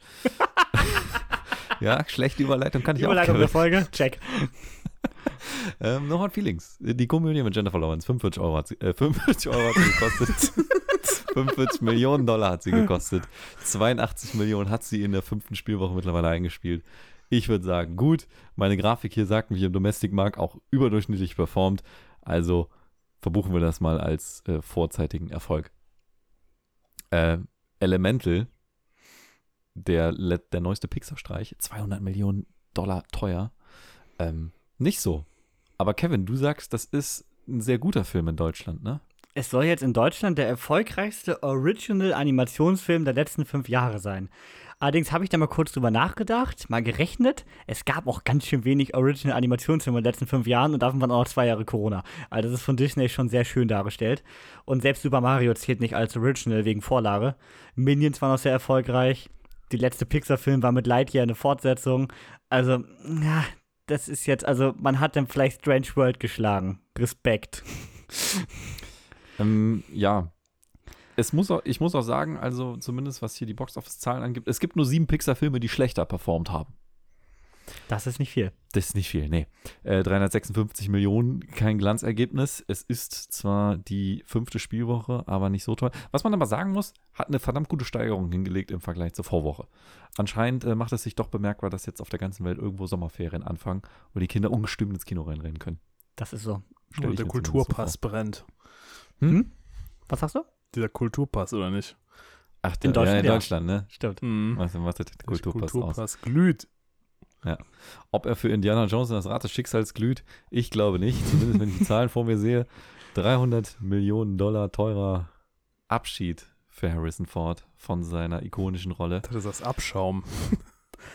Das hast du gesagt. ich gedacht, er konnte es abschauen. Eingespielt hat er nur 335 Millionen bis jetzt. Vierte Spielwoche. Sieht nicht gut aus für den Film. Und die Kurve ist auch verdammt flach geworden, wenn ich das mal so sagen darf. Ja, und wenn du jetzt das Kino anguckst, du hast äh, auch für das Publikum mit Mission Impossible und Oppenheimer Ich würde das Barbie-Publikum nicht zwingend zu Indie rechnen. Hm. Da hast du auf jeden Fall zwei Filme, die das Publikum jetzt wieder abholen. Also Indie wird auslaufen. Ja. Ähm, was das weltweite Ergebnis angeht, hat er jetzt gerade so The Temple of Doom überholt, also den zweiten Teil. Der hat allerdings nur 28 Millionen gekostet, also stimmt das Verhältnis hier leider nicht so richtig. Nee. Vom Kristallschädel ist er noch weit entfernt. Der thront da ganz oben an der Spitze des Franchises, zumindest was die Kohle angeht, und hat 786 Millionen eingespielt. Das ist ein Unterschied. Da wird er nicht drankommen. Nee. Das wird er nicht schaffen. Vielleicht kriegt er noch The Lost Ark. Der hat nur 367. Aber äh, The Last Crusade, Und das Ganze ja auch nicht mal inflationsbereinigt. Also eigentlich hätten die Ahnen ja noch viel, viel mehr, wenn du das so rechnest, oder? Mhm. Ja, jetzt hast du mich natürlich hier getroffen. Warte, ich mache mal gerade inflationsbereinigt an. Das geht für, nur für den Domestic-Markt. Aber, im, ja, da ist er richtig scheiße. da ist er richtig dreckig. Ähm, ja, sagen wir so. Kingdom of the Crystal Skull ist dann tatsächlich gerade so besser. Nee, eigentlich viel besser, aber er ist dann doch der schlechteste. Der erfolgreichste ist dann Raiders of the Lost Ark tatsächlich. Ja. Spannend. Ähm, Insidious, The Red Door. Horror. Und äh, Kevin, letztes Mal hatten wir, glaube ich, darüber philosophiert, ob er seine Vorgänger einholen wird. Und ich glaube, das wird er. Er ist in der dritten Spielwoche, hat 155 Millionen auf dem Tacho stehen. Und für die 172 Millionen, die The Last Key, der bisher erfolgreichste Insidious-Teil eingespielt hat, fehlt nicht mehr viel. Und wenn er das in dem Tempo macht, ist in der vierten Spielwoche auf jeden Fall diese Grenze gefallen. Ja, das Horror-Genre hat immer so diesen Vorteil, sie kosten nicht viel Nee. und hat eine sehr, sehr treue Fanbase und halt nicht eine Überladung an Filmen. Du hast alle drei, vier Wochen mal einen etwas größeren Mhm. und den gucken sich die Leute dann an. Das ist Mhm. natürlich für das, für das ganze Genre eigentlich immer richtig gut. So, jetzt kommen wir zu was Traurigem. Markus hat am Anfang gesagt, es gab einen Verlierer. Der kommt jetzt. Mission Impossible, Dead Reckoning Part 1. Tom Cruise Actionstreich. Es hätte Top Gun werden können. Das, dieser unglaubliche Erfolg von Top Gun Maverick. Einfach nur ein Jahr später nochmal mit seinem beliebtesten Franchise. Möp. Weiß ja nicht, wer dafür verantwortlich war für diesen Release-Zeitraum. War auf jeden Fall schlecht gewählt. Zweite Spielwoche haben wir jetzt. Es stehen da zwar 370 Millionen und das ist verdammt gut. Wenn ich jetzt in der Tabelle hochklicke, äh, das hat auch kein anderer Film geschafft in dieser Zeit, der jetzt noch äh, genannt wurde. Aber der Film hat einfach 290 Millionen gekostet. Und was das Opening Weekend angeht, war das längst nicht der erfolgreichste. Da steht der recht weit in der Mitte. und zwar unter Rogue Nation noch, zumindest was den äh, Heimatmarkt angeht, und Impossible 2 tatsächlich. Fallout thront natürlich über all den, der hat 61 Millionen zu Hause am ersten Wochenende eingespielt und ist auch der erfolgreichste Mission Impossible überhaupt bis jetzt. 786 Millionen hat er eingespielt. Boah. Dead Reckoning Part 2 muss sich da also noch durch das ganze Leaderboard nach oben arbeiten. Im Moment ist es nämlich noch der schlechteste. Das wird jetzt allen. natürlich schwierig. Das wird verdammt schwierig. Vor allem, wenn die, wenn die Kohle von den teuren IMAX- IMAX-Tickets fehlt. Mhm. Ja. Sehr ärgerlich. So, Und jetzt kommen wir zum großen Moment. genau. Babenheimer. Wir haben erste Zahlen. Die sind, da ist zwar jetzt der Sonntag noch nicht drin. Der wird bestimmt noch ein bisschen was ändern. Schauen wir uns dann nächste Woche an. Für den Moment kann man aber sagen, gewonnen hat eindeutig nicht Oppenheimer, sondern Barbie. 145 Millionen soll der Film gekostet haben und er hat jetzt schon 337 Millionen eingespielt. Das ist wow. Das ist ähm, eins Krass. der krassesten, das ist, glaube ich, das krasseste Startwochenende. Ja, ich kann das gleich nochmal einordnen. Sag, sag mal was zu Oppenheimer, ich habe da noch was zu. Und Oppenheimer mit seinen 100 Millionen, weil äh, Christopher Nolan einfach alle zu mickrigen Gagen gedrängt hat, äh, hat 174 Millionen eingespielt mittlerweile. Ist auch Auch aber schon schlecht. krasses für die Art von Film. Was sehr krass ist, ja. Und ja, Nolan hat tatsächlich, wie du gerade sagtest, äh, viele Darsteller haben freiwillig auf höhere Gagen verzichtet, weil Oppenheimer halt für diese Art von Film nicht 300 Millionen bekommen hat. Und äh, die wollten aber alle mit Nolan zusammen einen Film drehen. Also gerade zum Robert Downey Jr. hat wohl extrem auf Gage verzichtet, weil er einfach Bock drauf hatte. Und das ist natürlich schon, ich glaube, das Höchste, was du als Regisseur erreichen kannst. Das ist natürlich richtig krass. Das Und- ja. das bei der Optik ist für 100 Millionen, da können sich mal die Firma was abschneiden. Das ist echt Wahnsinn. Was aber so krass ist bei den beiden, also erstmal nur in den Previews, nur in den Previews, also Vorpremieren, hat Barbie im, US, im US-Markt 22 Millionen gemacht und Oppenheimer 10 Millionen. Nur mit Hm. Previews. Das ist natürlich schon richtig heftig. Und äh, wo ich vorhin zu Markus sagte, Barbenheimer hat sich so gegenseitig schon gepusht. Mhm. Das ist tatsächlich der Fall. Denn es ist das allererste Mal in der Geschichte, dass an einem normalen Drei-Tage-Wochenende, also ohne Feiertag oder irgendwas, äh, ein Film mit 100 Millionen oder mehr startet und ein zweiter Film mit 50 Millionen oder mehr. Das gab es noch nie, dass zwei Filme so gut starten am selben Wochenende. Hm. Und damit ist es das viertbeste Box-Office-Wochenende in den USA aller Zeiten. Wow. Für beide Filme zusammen. Also insgesamt. Also für die Industrie. Gesamte. Ja, du hast natürlich auch Mission Impossible noch, der gut eingespielt hat und so. Aber es ist das viertbeste Box-Office-Wochenende aller Zeiten in den USA. Mhm. Da können wir immerhin noch sagen, Kino lebt noch. Ich kann auch übrigens gerade mal für Barbie sagen, dass es, soweit ich diese Liste hier richtig interpretiere, nein, ich finde keinen anderen Film aus 23. Es ist das erfolgreichste Startwochenende in den USA für dieses Jahr. Und Ja. was die komplette Historie angeht, ist es tatsächlich auf Platz 24 mit seinen 155 Millionen. die Also Barbie alleine jetzt, meinst du, ne? wurden. Für Barbie, ja. Ja. Damit Und steht es unter Rockman und über aber es Captain ist Marvel. aber auch ein beispielsloser äh, ähm, also Hype. Also die, da ist ja auch viel Geld in das Marketing geflossen. Jeder ist, sogar das Kinopolis-Logo auf Instagram ist pink. Was ist denn hier los? Also ich habe hier Sachen gesehen, die jetzt auf einmal, hier, Opel macht jetzt Werbung für Barbie. Also ich sag Wenn mal, was Ryan- haben wenn die denn Ryan da? Also machen die Gosling- das freiwillig, weil die denken, ich springe jetzt mit auf und die haben gesagt, gib, gib ihm, macht ruhig oder ist das alles bezahlt worden? Also ich glaube, das Marketingbudget war beträchtlich von dem Film. Allgemein, die Unfassbar. Werbung ist ja ho ho krass. Unfassbar. Da hat Oppenheimer auf jeden Fall deutlich weniger gemacht. Oppenheimer weiß, dass sein Publikum Ja, kommt ja. und der Rest sowieso nicht. Äh, Barbie, die haben da alles auf eine Karte gesetzt. Das ist so. Voll Es gibt ja auch immer noch, es hält sich auch immer noch dieses Gerücht. Es ist aber wirklich nur ein Gerücht, also es hat kein Studio jemals gesagt, dass Universe, äh, dass Warner den Barbie-Termin extra auf den Oppenheimer-Termin gelegt hat, weil Christopher Nolan ja jetzt mit Universal, das ist sein erster Film, der nicht für Warner ist, mit äh, Oppenheimer, denn er hat sich ja nach Tenet mit Warner äh, überworfen, dass das einfach so eine Rache ist, Barbie am selben Wochenende starten zu lassen. Das ist ein Gerücht. Aber im. Nachhinein muss man sagen, es haben definitiv beide profitiert, auch Oppenheimer von diesem Hype. Weil ich Mhm. glaube, viele, die so Mainstream-Kinofans sind, haben durch diesen Barbenheimer-Hype erst richtig von Oppenheimer mitbekommen. Ja, das Könnte ich ich auch. vorstellen. Deswegen würde ich sagen, da haben beide gewonnen. Definitiv. Und man sieht es ja auch an den Zahlen. Also ich meine, auch ein Oppenheimer mit so einer schweren Kost, die R-rated in den USA ist und über drei Stunden Mhm. geht, einfach mal 174 Millionen am ersten Wochenende zu holen, das ist geisteskrank.